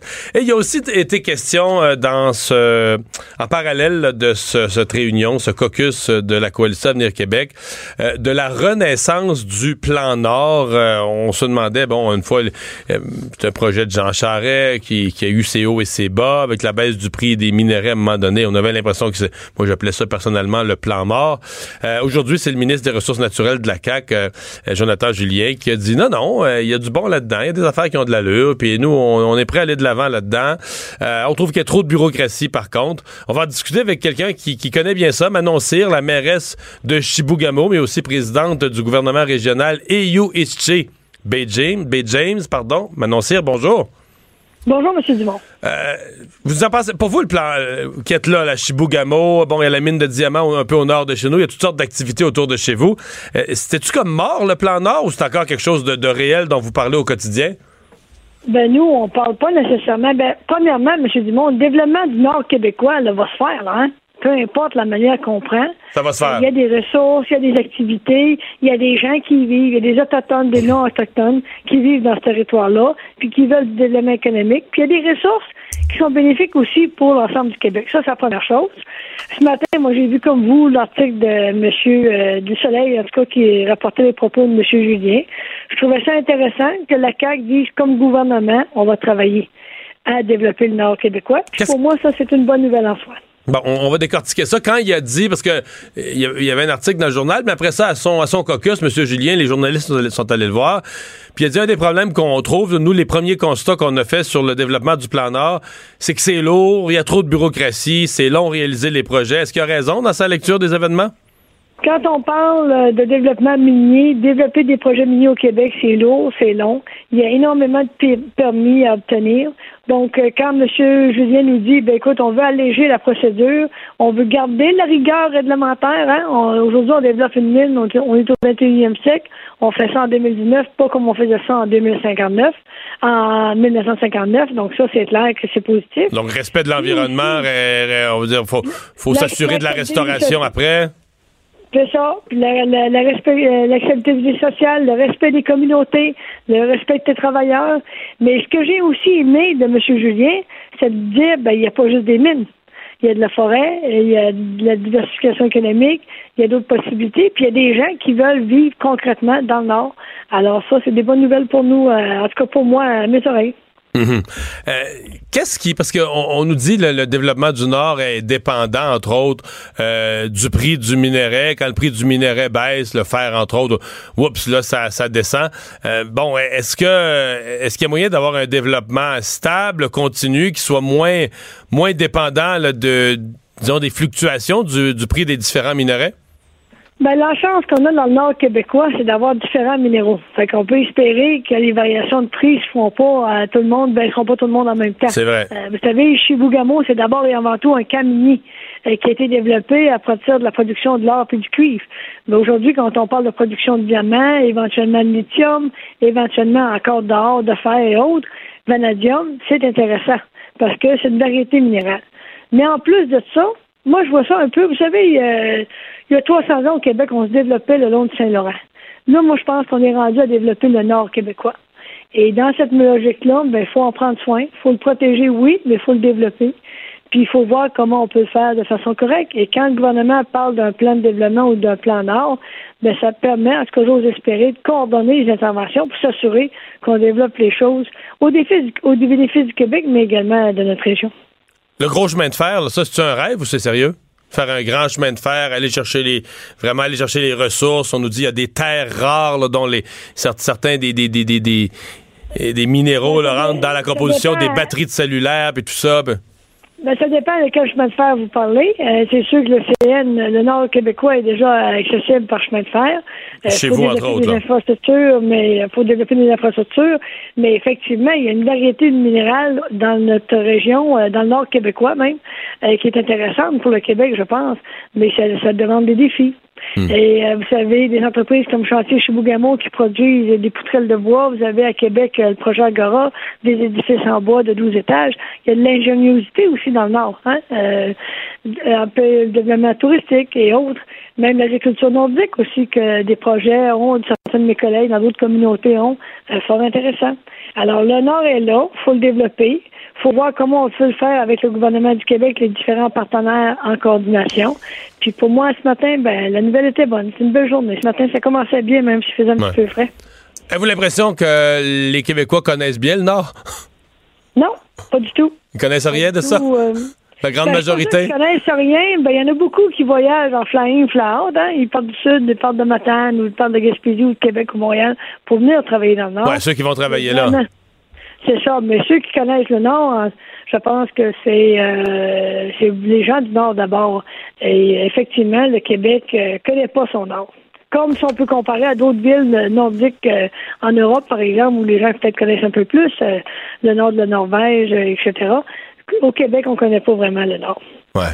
Et ce que je comprends de ce temps-ci, c'est qu'à Québec ou à Montréal, vous avez l'impression d'être dans le vrai Nord, avec les froids que vous avez, l'humidité que vous avez. Il n'y a pas dû faire chaud à Chibougamau cette semaine non plus, là. Non, non, on était un petit moins 39, moins 40, là, c'était frisquet. Mais aujourd'hui, on est heureux, là, avec un petit moins 15, moins 17. La neige est blanche, il neige un peu. Fait que c'est quand même bien. Ben, on salue les gens chez vous. Merci beaucoup de nous avoir parlé. Au revoir. Merci, M. Dumont. Bonne fin de journée. Manon Cyr, mairesse de Chibougamau. Bon, petit moins 39. Ouais, ça réveille. C'est sûr qu'à Montréal, euh, le, nos froids euh, les impressionnerait pas. T'es-tu déjà allé à Chibougamau? Euh, oui. Ah oui, tu Oui. fais de l'avion, toi. Ben oui, mais je fais, c'est que je vais à la pêche dans ce secteur-là une Oh. fois par année. Oh, c'est Un beau coin pour la pêche. Oui, il y a du beau poisson, là. J'ai jamais pêché dans ce coin-là, mais j'en ai entendu Doré brochet, euh, ma foi, assez impressionnant. Euh, Parle-moi d'Adèle Sorella. Oui, euh, bon, une triste histoire qui revient dans l'actualité aujourd'hui. Adèle euh, Sorella, accusée d'avoir tué ses deux filles, ça fait près de dix ans maintenant, euh, qui, euh, bon, c'est son procès au palais de justice de Laval euh, qui se poursuivait au- aujourd'hui. Elle a affirmé ce matin n'avoir aucun souvenir, en fait, ne se rappelle absolument rien euh, des événements. Euh, elle est, bon, revenue sur cette euh, journée du 31 mars 2009 où ses deux filles de 8 et 9 ans avaient été retrouvées sans vie euh, dans la maison familiale à Laval. Ce qu'elle raconte, c'est que dans cette journée, là, elle se rappelle euh, d'a- d'avoir dit au revoir à sa mère euh, qui devait quitter pour un rendez-vous médical. Elle s'est retrouvée derrière le volant. Puis ensuite, euh, blackout total, plus rien.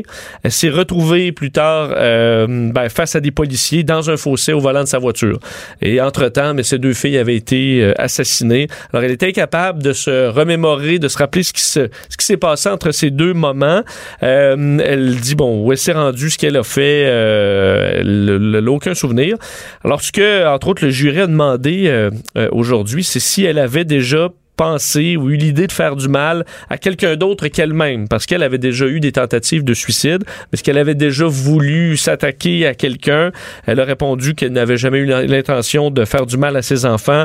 Quand même dit qu'elle avait été une nuisance pour eux. Évidemment, ils sont, euh, bon, ils sont morts. Le contre-interrogatoire de la, bon, se, se- se déroulait tout l'après-midi à Laval. Ben, une histoire évidemment très lourde et où on se pose beaucoup de questions à savoir ce qui a bien pu se passer euh, dans ce, durant ce drame-là.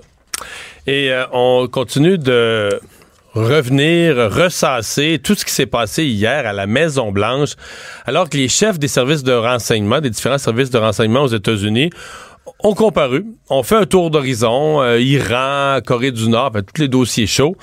Et là, euh, tout le monde est comme renversé de l'écart de perception entre ces gens qui ont le renseignement et les propos quotidiens, l'histoire telle que racontée par le président Trump. Oui, en particulier sur les réseaux sociaux, sur Twitter, où Donald Trump euh, réagit souvent à des conflits euh, géopolitiques internationaux, lance son avis sur sur euh, sur différents dossiers. Et ben, ce qu'on comprend, c'est que les, le, le- le- ces services de renseignement, leur version et celle de Donald Trump sont diamétralement opposées, ou en tout cas presque toujours opposées sur les grands dossiers. Et Donald Trump aujourd'hui a réagi à cette sortie de, euh, d'en fait, à ces explications des services de renseignement de la situation internationale euh, en euh, ben, les accusant en accusant le il faut dire c'est ses services à lui là d'être entre autres naïf et euh, passif. Avoue que c'est surréaliste là. Ben, t'sais, non, mais si on t'avait dit il y a 10 ans, un jour, un président américain dira que la CIA, ce sont des, les dirigeants de la CIA sont des gens naïfs. T'aurais dit, ben voyons, ça n'arrivera jamais. Là. Et c'est arrivé. Euh, entre autres au sujet, bon, la directrice de la CIA euh, qui s'était présentée, le directeur du renseignement aussi, euh, qui, euh, bon, qui ont été nommés par Donald Trump aussi, il faut se le rappeler, qui ont expliqué que, bon, qui, entre autres au niveau de l'Iran, où Donald Trump, il a tweeté encore euh, dans les dernières heures pour dire que l'Iran avait fait, en fait, euh, depuis que lui était président, l'Iran avait vraiment changé de ton parce qu'avant c'était vraiment une menace à l'international et que là ils ont carrément changé de ton depuis que Donald Trump s'est mêlé du dossier. Même chose du côté de la Corée du Nord, ce qui n'est pas du tout le portrait donné par les services de renseignement. Ce qu'on explique, c'est que euh, ben, pour, pour l'Iran, ben, c'est eux respectent le, le- techniquement l'accord qui a été conclu en 2015, euh, envisagent de prendre leur distance, mais c'est normal parce qu'ils ont absolument aucune retombée économique euh, de, de, de cette entente-là, parce qu'on leur a ramené euh, les- tout- toutes les sanctions contre Téhéran. Alors pourquoi ils respecteraient ça? C'est un peu ce que le renseignement explique. Et pour ce qui est de la Corée du Nord, où Donald Trump ben, dit, écoute, on a on sauvé presque la planète euh, d'une guerre nucléaire, ben, ce que les- le renseignement dit, c'est que la Corée du Nord euh, est loin loin d'avoir abandonné ses, euh, son, Ses son programme nucléaire, ont suspendu, oui, les essais, ont démantelé de façon réversible certaines parties des infrastructures, mais rien là-dedans pour, pour assurer le renseignement. Et Donald Trump, euh, ben, ce qu'il a écrit, c'est que les, les, les membres des services de renseignement semblent être extrêmement passifs et naïfs concernant les dangers que représente l'Iran. Ils ont tort. Alors, quel- clairement, euh, dit que ces, ces services ont tort. C'est pas la première fois. On l'avait vu sur le dossier euh, Poutine aussi, où ces services disent, ben non, euh, les Russes se sont ingérés dans les élections, puis lui avait dit, ben non, euh, Donald Trump- euh, Vladimir Poutine m'a dit que c'était pas lui. J'ai posé la question J'ai posé directement. la question directement. Il m'a dit non. Il m'a dit non. Bon. Alors, entrer encore là en conflit, on sait que c'est peut-être pas, euh, entre autres dans les rangs du FBI, euh, Donald Trump est peut-être pas le plus aimé. J'ai une partie des, euh, des agents là-bas et on comprend qu'à la CIA, euh, d'autres, il ne doit pas se faire que des amis. C'est quand même risqué de se mettre tout ce monde-là dos. Ouais, je suis d'accord. C'est les meilleurs enquêteurs au monde. là. Ben, Ben, je le sais pas. Ils Mettons. ont une force Non, non, non. incroyable. Il y a peut-être des services dire, de- les, les Israéliens ou les Britanniques, il y en a quelques-uns qui peuvent être forts, mais ce que je veux dire, avec des moyens ré- plus réduits. Oui, mais, Mais- euh, si eux décident de faire des enquêtes sur Donald Trump, là, Euh, oui, non, ça, ça peut. euh, surtout qu'on écoute, on blâme la CIA pour plein d'affaires tout croche. Alors, si, si jamais c'est vrai, ils sont capables de faire des entourloupes aussi.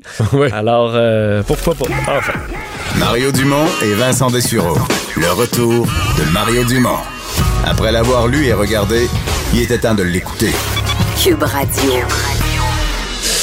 Alors, euh, Vincent, évidemment, toute la, saga autour de la, fin de Théo Taxi, euh, ça, ça rebrasse tout le dossier du, du taxi, de l'innovation.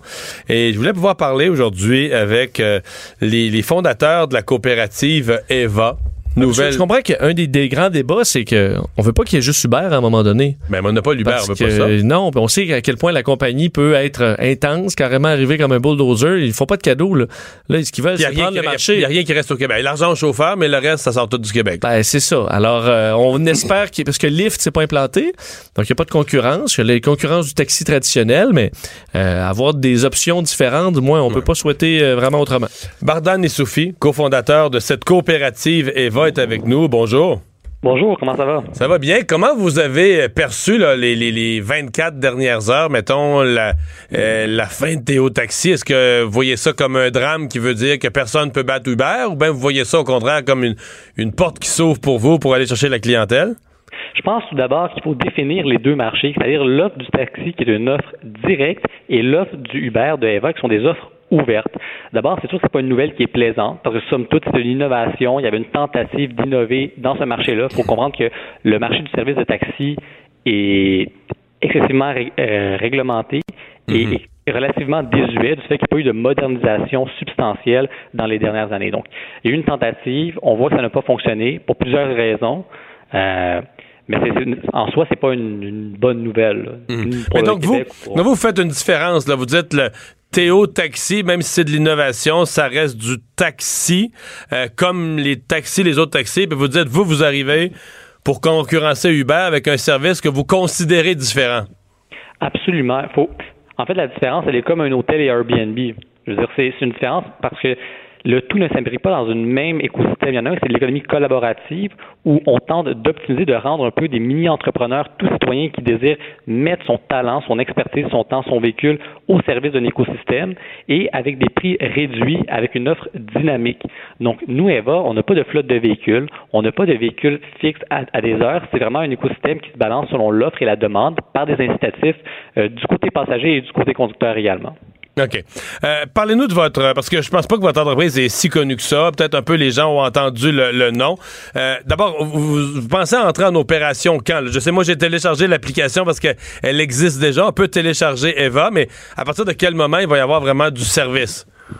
On est en train de finaliser, en fait, avec Revenu Québec, une entente fiscale. On est en train également de finaliser euh, la, la procédure pour nos vérifications des- des antécédents judiciaires et des corps de police et également aussi avec la Commission du transport du Québec. Donc, il nous reste quelques détails administratifs à finaliser. On prévoit rentrer en opération, là, euh, il y a une semaine, on disait trois, quatre semaines. Donc, présentement, on parle de trois semaines. Il n'y a pas de date fixe. Eva, c'est quoi? Eva, c'est une application coopérative de covoiturage commercial basée sur la chaîne de blocs. Donc, ça fonctionne comme Uber avec une technologie qui assure l'anonymité des données et un modèle coopératif qui démocratise sa gestion. Quand vous êtes coopératif, là, c'est, au sens d'une, coopérative au Québec. C'est-à-dire que les profits sont distribués et tout ça. Là.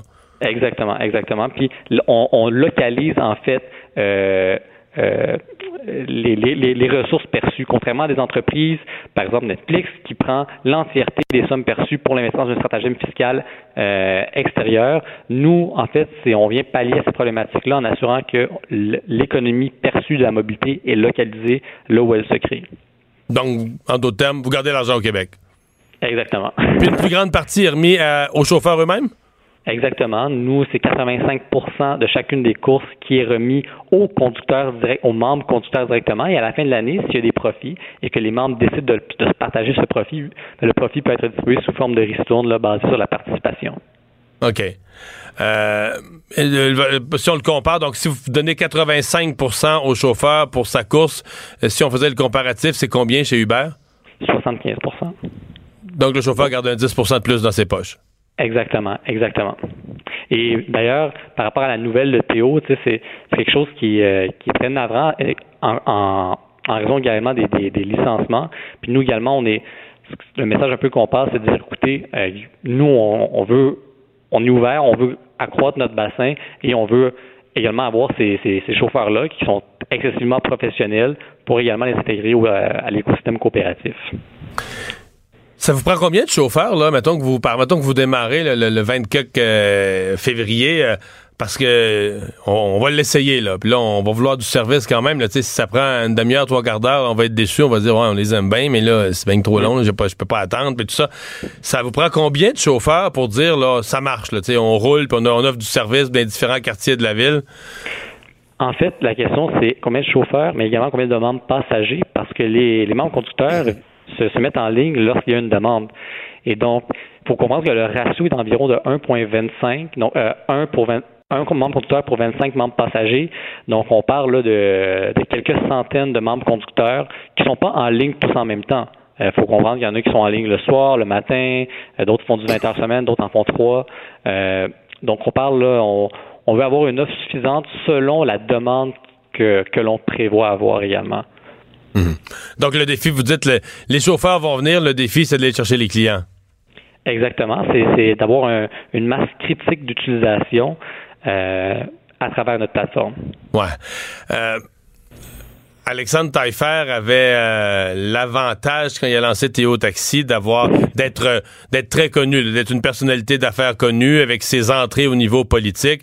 Euh, ce que je comprends, c'est qu'Eva, là, vous êtes deux jeunes, des brillants au niveau techno et tout ça, là, mais vous n'avez pas vos entrées politiques, vous n'avez pas nécessairement vos entrées dans les dans le monde des médias. Peut-être que oui, puis je le sais pas, mais comment vous pensez contourner ce problème-là puis faire, comme on dit, faire un grand boom quand vous allez arriver sur le marché, tout le monde va tout le monde va en entendre parler? Eh, ben, c'est une bonne question c'est vrai, je veux dire, on n'est pas euh, on n'est pas des personnalités nécessairement publiques, on n'a pas ces entrées-là. Euh, nous, c'est sûr qu'on met sur nos stratégies de communication des codes de référencement, euh, puis des, des codes promotionnels également, donc des gens qui, qui, réfèrent du monde, mais sont rémunérés selon le nombre de personnes qui, les, qui réfèrent à l'utilisation de, l'application.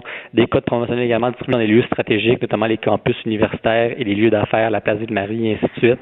Donc, c'est sûr qu'il y a des stratégies que nous, on veut implanter. C'est excessivement difficile pour aller chercher une masse critique d'utilisation, donc c'est pas une partie gagnée d'avance. Mais à ce point-là, on essaie de consolider mm-hmm. un plan de marketing, entre guillemets, qui soit euh, solide. Ouais. Euh, pensez-vous que les, les, les, les, jeunes vont embarquer? Parce que techniquement, là, ce que vous dites, là, l'argent reste au Québec, euh, on en donne plus aux chauffeurs, donc au principal intéressé à celui qui travaille, on y laisse un meilleur pourcentage. C'est comme si tout est c'est parti par des jeunes d'ici plutôt que de l'argent qui va dans les paradis fiscaux. Sauf que des fois, je me demande, est-ce que les gens s'en foutent? C'est-à-dire que je suis un peu sévère, mais j'avais l'impression récemment que les, les jeunes qui ont voté à deux mains pour Québec solidaire avec une liste de principes sociaux longs comme mon bras, euh, ben ils se revirent et ils prennent Uber. Puis ils s'en foutent. Euh, pensez-vous, euh, pensez-vous qu'on peut, pensez-vous qu'on peut, comme consommateur, toucher les gens, les, les sensibiliser, leur dire, hey, comment, là, essaye d'agir d'une façon un peu cohérente avec ce que, ce que tu dis publiquement et de tes principes? C'est très difficile. Prenons l'exemple les aliments du Québec. Euh, beaucoup de gens encore, là, quand ils voient deux fraises, il y en a un, c'est un, un, bel autocollant, ça dit c'est frais du Québec, ça a été euh, fait en ange gardien, puis il y en a un autre qui dit ben, ça a été fait en Californie ou au Mexique, mais c'est je veux dire, c'est des, des, plus gros paquets et ainsi de suite. Les gens, euh, c'est difficile d'aller chercher ces gens-là. Donc, c'est sûr qu'on mise sur une conscientisation. On va miser beaucoup sur l'expérience client, qu'on espère qu'il sera supérieure, étant donné la nature, en fait, coopérative, que le conducteur n'est pas juste quelqu'un qui livre un service, mais qui est également membre de son entreprise euh, pour avoir un service de qualité plus élevé. Mais c'est sûr que c'est difficile d'aller chercher parce que, comme vous le mentionnez, puis ça, c'est pas parce qu'on est pessimiste ou négatif, là, c'est juste un, un fait. Euh, les gens consomment euh, ce qui est plus facile de consommer. Ils ne consomment pas nécessairement par euh, opinion sociale, politique, peu importe. Là. Les, donc, comme vous dites, donc, les gens votent Québec solidaire, mais prennent Uber à côté. Là, donc, vous dites, vous partez avec l'idée qu'il va falloir que vous soyez A1 sur le service, puis c'est de même que vous allez amener les gens. là. C'est exactement ça. Ouais. pour les chauffeurs, vous m'avez déjà dit, je, je, je, dis-moi si je comprends bien, euh, les gens qui présentement, ben, ils sont des milliers, qui, sont des chauffeurs Uber, euh, pourraient devenir instantanément, pourraient ouvrir votre application. Vous les empêcherez pas de devenir des chauffeurs pour Eva parce qu'ils sont déjà Uber. Non, absolument pas. Eux, ce sont des travailleurs autonomes. Donc, au sens de la loi, ils ont le droit d'avoir, euh, de à travers différents euh, différentes applications. Le demain, Lyft pourrait arriver, c'est même très bien. Ça, ça ferait en sorte qu'on on tenterait tous d'améliorer nos services respectifs. Et donc, euh, eux peuvent faire là, ils peuvent, ils peuvent être coiffeurs, chauffeurs Eva et chauffeurs Uber. Ça, s'ils veulent. Donc la même personne peut et la même personne peut être assise dans son véhicule, avoir son cellulaire dans les mains, puis s'il reçoit un, comme on dit, s'il reçoit un call Uber ou s'il reçoit un call euh, Eva, il prend puis il fait le transport. Exactement. L'idée, c'est d'optimiser son temps et la ressource. Ultimement, le, le, le covoiturage commercial, là, présentement, c'est c'est très difficile de, de, de, déconstruire du dogme de l'auto solo, mais c'est de l'idée, c'est de l'objectif, c'est de réduire le nombre de sièges qui sont en circulation quotidiennement sur nos routes au Québec. C'est que sur un même trajet, on peut s'embarquer deux, trois personnes, donc remplir l'auto. Présentement, on peut pas le faire au Québec. Non, parce que les lois ne le permettent pas. Ça, mais idéalement, l'idée, ça serait de pouvoir le faire. C'est absurde. Là. Il faut permettre ce, ce, ce type de, de pratique-là qui, au final, va faire bénéficier tout le monde, les usagers de la route, les conducteurs et les passagers.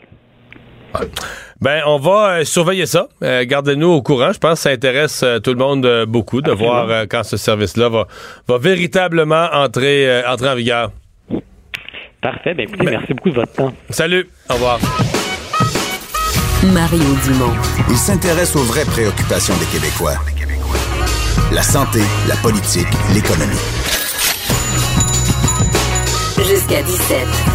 Le retour de Mario Dumont. La politique, autrement dit. Et c'est l'heure de rejoindre Emmanuel Latraverse. Bonjour Emmanuel. Bonjour. Est-ce que nos élections d'octobre prochain sont protégées contre l'ingérence des Russes, des Chinois ou d'autres puissances qui voudraient influencer notre politique? Ben, en tout cas, c'est certainement euh, les moyens que tente de se donner, je vous dirais, le gouvernement euh, fédéral. Vous savez, c'est pas nouveau. Déjà l'été dernier, euh, le Centre de sécurité des télécommunications, qui est comme l'organe de surveillance des télécommunications ultra secret du, gouvernement, mettait en garde contre le risque d'ingérence réelle qui planait au Canada. Et donc là, le gouvernement veut se donner les moyens d'agir pendant une campagne électorale si jamais ça se produit, éviter donc que euh, nos services de renseignement ou la GRC soient pris un peu dans la position où était euh, James Comey là, du FBI en 2016 quand on n'a pas rendu public aux Américains qu'on avait ouvert une enquête sur Moscou, la campagne de Trump. Donc là, on veut créer un système vraiment indépendant. Donc, c'est cette idée de mettre ce qu'on appelle le groupe de travail sur les menaces en matière de sécurité et de renseignement liés aux élections, un bel acronyme. Hein? Ouais. Essentiellement, c'est quoi? C'est cinq des plus hauts bureaucrates là, du pays, le greffier du conseil privé, le conseiller pour la sécurité nationale du premier ministre, les sous-ministres de la justice, de la sécurité publique, des affaires étrangères, qui vont pouvoir bénéficier euh, de toute l'information que reçoivent justement le Centre de sécurité des télécommunications, le SCRS, la GRC, pour essayer d'identifier s'il y en a des tentatives d'ingérence. C'est quoi des tentatives d'ingérence? C'est, c'est pas euh, pas des militants là, qui s'énervent sur Facebook. Là. On s'entend là, on essaie de, mais c'est pas défini. Là, en même temps, on dit que c'est des vidéos euh, virales là, qui contiennent vraiment des informations fausses, qui mettent en péril l'élection juste et équitable, qui tentent euh, de, de, de, d'exploiter les tensions sociales existantes, des tentatives de hacking de courriel d'un parti politique. Et cet organe-là, ce qui est quand même extraordinaire, c'est qu'il va avoir des pouvoirs en marge du pouvoir politique. Et donc, il va pouvoir unilatéralement décider d'informer les partis politiques s'il y a une menace et unilatéralement aussi décider d'en informer les Canadiens. Le but étant, bien sûr, euh, d'essayer de, si ça se produit, d'alerter les Canadiens au risque que ça représente pour ne pas justement qu'on ait une instrumentalisation de l'opinion publique à des fins de déstabiliser finalement la démocratie canadienne. C'est une proposition qui est faite ce matin par la ministre des Institutions démocratiques, Mme Gould. Est-ce que, honnêtement, j'ai pas vu, est-ce que les partis d'opposition, parce que c'est une des questions que je me posais, est-ce que les partis d'opposition vont, vont, vont crier contre ça, vont dire qu'il y a un danger de, de, jouer dans le processus politique ou de, de bâillonner euh, certaines personnes ou d'empêcher la circulation libre de certaines informations? Ou est-ce que les partis d'opposition ont plutôt euh, applaudi le ben, les partis d'opposition, je voudrais s'inquiéter entre autres. On se disait pourquoi Élection Canada n'est pas là-dessus? On s'entend, là. Tu sais, s'il y a comme une personne ultra neutre au Canada, là, donc c'est la job de s'assurer euh, euh, qu'on a des élections justes et équitables. Au Canada, c'est bien eux. Pourquoi ils sont pas là-dessus? Je pense qu'il y a aussi une, inquiétude là, qui, est là. Je veux dire, il y a personne qui déchire sa chemise, là, mais quand même une inquiétude qui est là en disant c'est quoi une menace réelle? C'est quoi influencer? Mais ça, c'est, je pense que ça fait partie du lot du problème que posent là, ces tentatives d'ingérence-là. Elles sont ultra habiles. Là. Tu sais, c'est pas euh, des grosses manœuvre euh, avec euh, des gros posters ou l'ambassade euh, russe qui va qui va m'appeler un samedi après-midi pour essayer de me faire croire que X, Y, Z, c'est des faux comptes qui sont ultra ciblés, qui servent à instrumentaliser les colères des gens, les inquiétudes des gens pour essayer de, de, de faire bouger l'opinion publique. Et donc, c'est très c'est très, très, très subtil, très insidieux, là, ce genre d'ingérence-là. Donc, monde avance avec beaucoup, euh, beaucoup de prudence. Moi, je suis curieuse de voir si, en campagne électorale, cette information-là risque d'être instrumentalisée par les partis politiques. Et c'est ça qui va être intéressant de voir en octobre prochain. Est-ce que, Emmanuel, un mot sur les réseaux sociaux, parce qu'on en a parlé dans cette, euh, bon, dans cette conférence de presse aujourd'hui, euh, Facebook, Twitter et les autres, euh, il semblait avoir une certaine, ben, peut-être une fatigue de, de, l'incapacité des grands réseaux sociaux à lutter davantage contre les, les fausses nouvelles et contre la désinformation. Est-ce que les faux comptes, les, ben, les faux comptes entre autres, est-ce que là-dessus on commence à sentir une impatience chez le gouvernement fédéral? Ben, oui, très certainement. Ce qu'il faut comprendre, c'est que dans la nouvelle loi électorale, il y a déjà des exigences qui ont, qui ont été placées euh, sur les réseaux sociaux comme Facebook, etc., pour euh, tenir un, un, registre de la, de la, la publicité politique. Euh, il y a aussi des pouvoirs d'enquête beaucoup très accru là, de la part euh, euh, du commissaire aux élections, etc. Mais il y a quand même eu une déception très importante parce qu'il y avait un projet pilote très technique là, euh, chez Facebook qui était mis en œuvre de concert avec une ONG américaine qui s'appelle ProPublica, qui non seulement permettait d'identifier la publicité politique, mais permettait aussi de récolter des données pour voir auprès de qui elle était euh, ciblée. Et qui elle avait réussi à rejoindre. Et donc ça, ça, ça, permettait de dresser un portrait beaucoup plus complet de la façon dont ces mécanismes-là sont utilisés. Facebook a renoncé à ce projet-là, donc on s'en remet encore beaucoup euh, euh, aux efforts et à la bonne foi de ces, organismes-là moi, je crois, peinent à, à saisir la pleine mesure de leur responsabilité sociale. sais. On voit, c'est quand même des compagnies qui font des milliards de dollars à recycler essentiellement le matériel journalistique euh, que nous on produit dans nos salles de nouvelles à tous les jours et qui euh, et qui et qui contribuent à distribuer ça. Et donc, à un moment donné, ils ont un rôle à jouer je pense, euh, et ils, peinent à, trouver mhm. la, façon de le faire, et, il y a clairement une certaine fatigue à cet égard. Un, mot rapide, euh, Emmanuel, sur cette prise de bec. Peut-être les gens les ont entendus. Ça se criait, ça se criait par la tête hier à la Chambre des communes entre le, le, bloquiste Mario Beaulieu et le ministre de M. Trudeau, Pablo Rodriguez, euh, sur la question du français pour les immigrants. Ouais, moi, moi, je vous dire, ça, en amu- ça a amusé certains de mes collègues là, qui trouvent ça très drôle quand on se déchire la chemise comme ça, puis qu'on fait ce qu'on appelle un show de télé. Là. Moi, ça m'agace profondément pour deux raisons. C'est comme si de part et d'autre, on prenait un débat explosif, litigieux, difficile, qui est celui de l'intégration en français des immigrants au Québec. C'est pas facile comme dossier et on l'instrumentalise à des fins politiques. Donc, ça donne un Mario Beaulieu du Bloc québécois qui reproche au gouvernement de ne pas vouloir débattre d'une loi qui forcerait tous les immigrants au, français, au Québec à parler français, ce qui est contre la Constitution canadienne. C'est pas compliqué, c'est contre la charte. On peut pas demander au gouvernement d'intervenir là-dessus. Là, Pablo Rodriguez, le ministre euh, du patrimoine, responsable du multiculturalisme, qui dans une envolée euh, Oui. totale, euh, Historique. époumonée, historique, ben pas historique, je Non, sais que non, pire, non. mais époumonée, euh, reproche au Bloc québécois d'être divisif, euh, raciste, on met la religion, la couleur là-dedans. Euh, on s'entend là, ni de part ni de d'autre, euh, ni de part et d'autre, on, on fait avancer le débat. Moi, je pense qu'il y a un calcul chez certains libéraux que de, de permettre au Bloc québécois de monter, de gagner des appuis, ça contribue à diviser le vote, à affaiblir le NPD, etc., et aider les libéraux. Mais moi, je trouve que c'est un peu jouer avec la dynamite sur un dossier très, très sensible. Et, euh, et donc, euh, donc voilà. Aujourd'hui, quand même, sachez-le, c'est important, M. Trudeau a dit que non, le Bloc québécois n'est pas raciste. Alors, c'est déjà ça, c'est une petite avancée. M. Blanchette, lui, qui demande euh, au, au gouvernement de présenter des excuses à l'ensemble des Québécois Bon.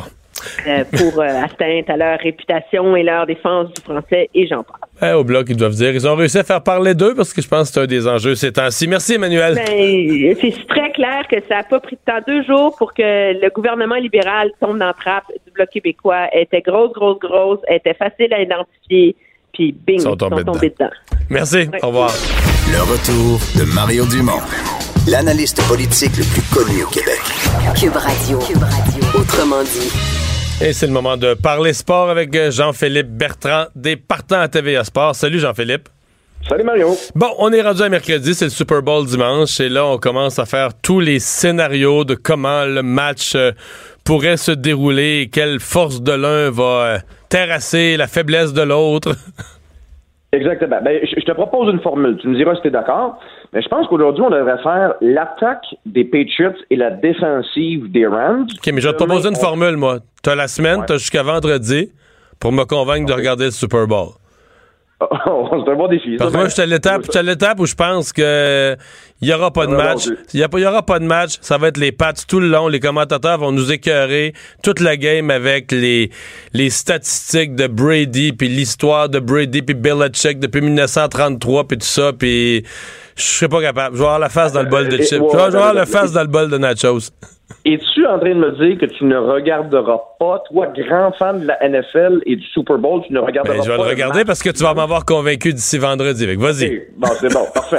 Ben, bon, euh, euh, ce qu'on va faire aujourd'hui, on va faire l'attaque des, des Pats et la défensive des Rams pour pouvoir, comparer, tu sais, les, les, les, les dualités, si tu veux, là, tu dans le cas de Tom Ben, Brady. tu bon, sais que dans la, dans la taxe des pattes, il y a un grand corps arrière, Tom Brady, un des meilleurs de l'histoire. Veux-tu que je commence que les commentateurs vont nous écœurer toute l'après-midi? Non, non? mais c'est vrai, là. Puis, si, si tu veux que si tu veux me partir là-dessus, je vais te dire ce que je pense. Là, moi, je pense que le greatest of all time, là, la fameuse expression de GOAT, il n'y a pas de débat à avoir, là. Il y a cinq bagues du Super Bowl. Il y a deux seuls joueurs, toutes positions confondues dans toute l'histoire qui ont cinq bagues du Super Bowl. Puis l'autre, c'est Charles Haley, un ancien porte-couleur, entre autres, des 49ers et des Cowboys de Dallas. Dans les corps arrière, il n'y en a pas un qui a cinq bagues du Super Bowl. Il peut en avoir une sixième en fin de semaine. Alors, euh, il y a des gens qui nous appellent des fois l'émission Les Partants puis qui nous parlent de Peyton Manning, de se faire Peyton Manning. Là. Je pense qu'il n'y a pas de débat. Il y a, pas de débat. Puis moi, j'ai pas des petites culottes des Patriots. Je, je les haïs pas, mais je, je suis pas dans la haine des Patriots non plus. Mais en fin de semaine, ça sera pas facile pour eux parce qu'il y a probablement le meilleur joueur de ligne défensive de la NFL que tu connais sans doute, Aaron Donald, qui a récolté euh, 21 sacs du Tu sais que la, simulation, la simulation de EA Sports, là, donne-tu quatre sacs du corps dans la deuxième demi à Aaron Donald, quelque chose comme ça? Et Une victoire, je pense, c'est 30 à 27. Quelque que- chose de que- même, mais avec quatre sacs du corps contre Brady dans la deuxième demi. C'est un peu, c'est un peu gros, mais garde, on sait jamais. Oui, ben ouais, effectivement. 400, euh, oui, euh, 4 juste en deuxième demi, ça fait pas mal, mais écoute, c'est une menace constante. Ça, il n'y a aucun doute là-dessus. Et la ligne offensive des Patriots devra être exceptionnel pour Ben non, Brady, Brady, va, Brady va faire ses petits passes, ses screen pass, puis ils vont partir, puis ils vont gagner ça à coup de 12 verges, puis ils vont avancer comme ça. Oui. Puis là, puis là, oui. le cadre, les Rams vont être tannés de ça, là, ils vont reculer un peu, puis là, il va faire une longue passe. Oui, puis, mais tu sais, un, Gronk, un, un Rob Gronkowski là, aura pas le choix en fin de semaine. Puis on l'a vu d'ailleurs au cours des dernières semaines. là, il est rendu pratiquement plus un, un bloqueur qu'un receveur de passe. Là, un, receveur espacé. Là. Euh, je sais que tu vas me dire qu'il a, a reçu six passes le dernier match face aux Chiefs, là, mais, mais il, il a un rôle important comme bloqueur pour donner du temps additionnel à la ligne offensive des Pats, qui, soit dit en passant, a été extraordinaire depuis le début des éliminatoires euh, n'a accordé accordé aucun sac du corps depuis le début des séries. Alors ça, on doit leur donner crédit. Mais la ligne défensive des, euh, des Rams est franchement dan- dan- dangereuse. Ça, il n'y a aucun doute là-dessus. Mais comme tu le mentionnes, on va devoir, y aller avec des passes courtes. Julian Edelman, tombe un peu dans les dans les impondérables, c'est-à-dire genre de joueur qui euh, qui joue parce qu'il y a eu une saison tranquille, on se fera pas de cachette. Puis dans le match, dans la dans la finale du AFC, il était extraordinaire. Quand l'enjeu est important, Edelman sort du lot. Sonny Michel, le porteur de ballon, va être un autre élément important. Euh, il, a, il a cinq touchés depuis le début des éliminatoires, ce qui est un sommet dans l'histoire pour une pour une recrue. Euh, les, les, euh, les Pats vont devoir jouer leur A-game, si tu me passes l'expression, pour, euh, pour être capable de neutraliser cette, euh, cette brigade défensive qui, d'ailleurs, depuis entre la semaine 13 et 17, là, a accordé moins de 100 verges au sol par match et qui, depuis le début des éliminatoires, a une moyenne, je pense, c'est 2,32 verges de, moyenne par portée. Alors, la défensive des Rams depuis le début des séries, qui est absolument dominante. Alors ça, ça va être très certainement un bon duel de ce côté-là. Jean-Philippe, au hockey, euh, les, euh, les Pingouins affrontent euh, les meneurs au classement ce soir, le, le Lightning. Et, J'ai vu, entre autres, qu'il y a un certain Evgeny Malkin qui est pas satisfait de ses performances, qui va être à surveiller peut-être ce soir, qui essaie de rebondir. Euh, pas satisfait de ses performances et qui d'ailleurs commence à faire partie des rumeurs de transactions. Alors ça, ça va être un dossier qu'on va suivre d'ici à la date limite des échanges. Mais c'est un match super important pour les Pingouins de Pittsburgh et par la bande pour le Canadien de Montréal parce que les Pingouins ont 58, pi- 58 points, dernière équipe repêchée, 3 points de retard par rapport aux Canadiens. La course est serrée. Les Sables de Buffalo qui reprennent l'action également ce soir, euh, ils ont gagné hier, sont à 5 points seulement du Canadien. Les Blues demain, et c'est drôle à dire, on est juste euh, quoi le, le 30 janvier, mais déjà on est en mode série pour plusieurs équipes. Mais le Canadien, le Canadien n'a pas un calendrier facile. C'est drôle, j'ai regardé ça hier soir. Là. Euh, ils ont, j'ai vu cinq matchs consécutifs. Là.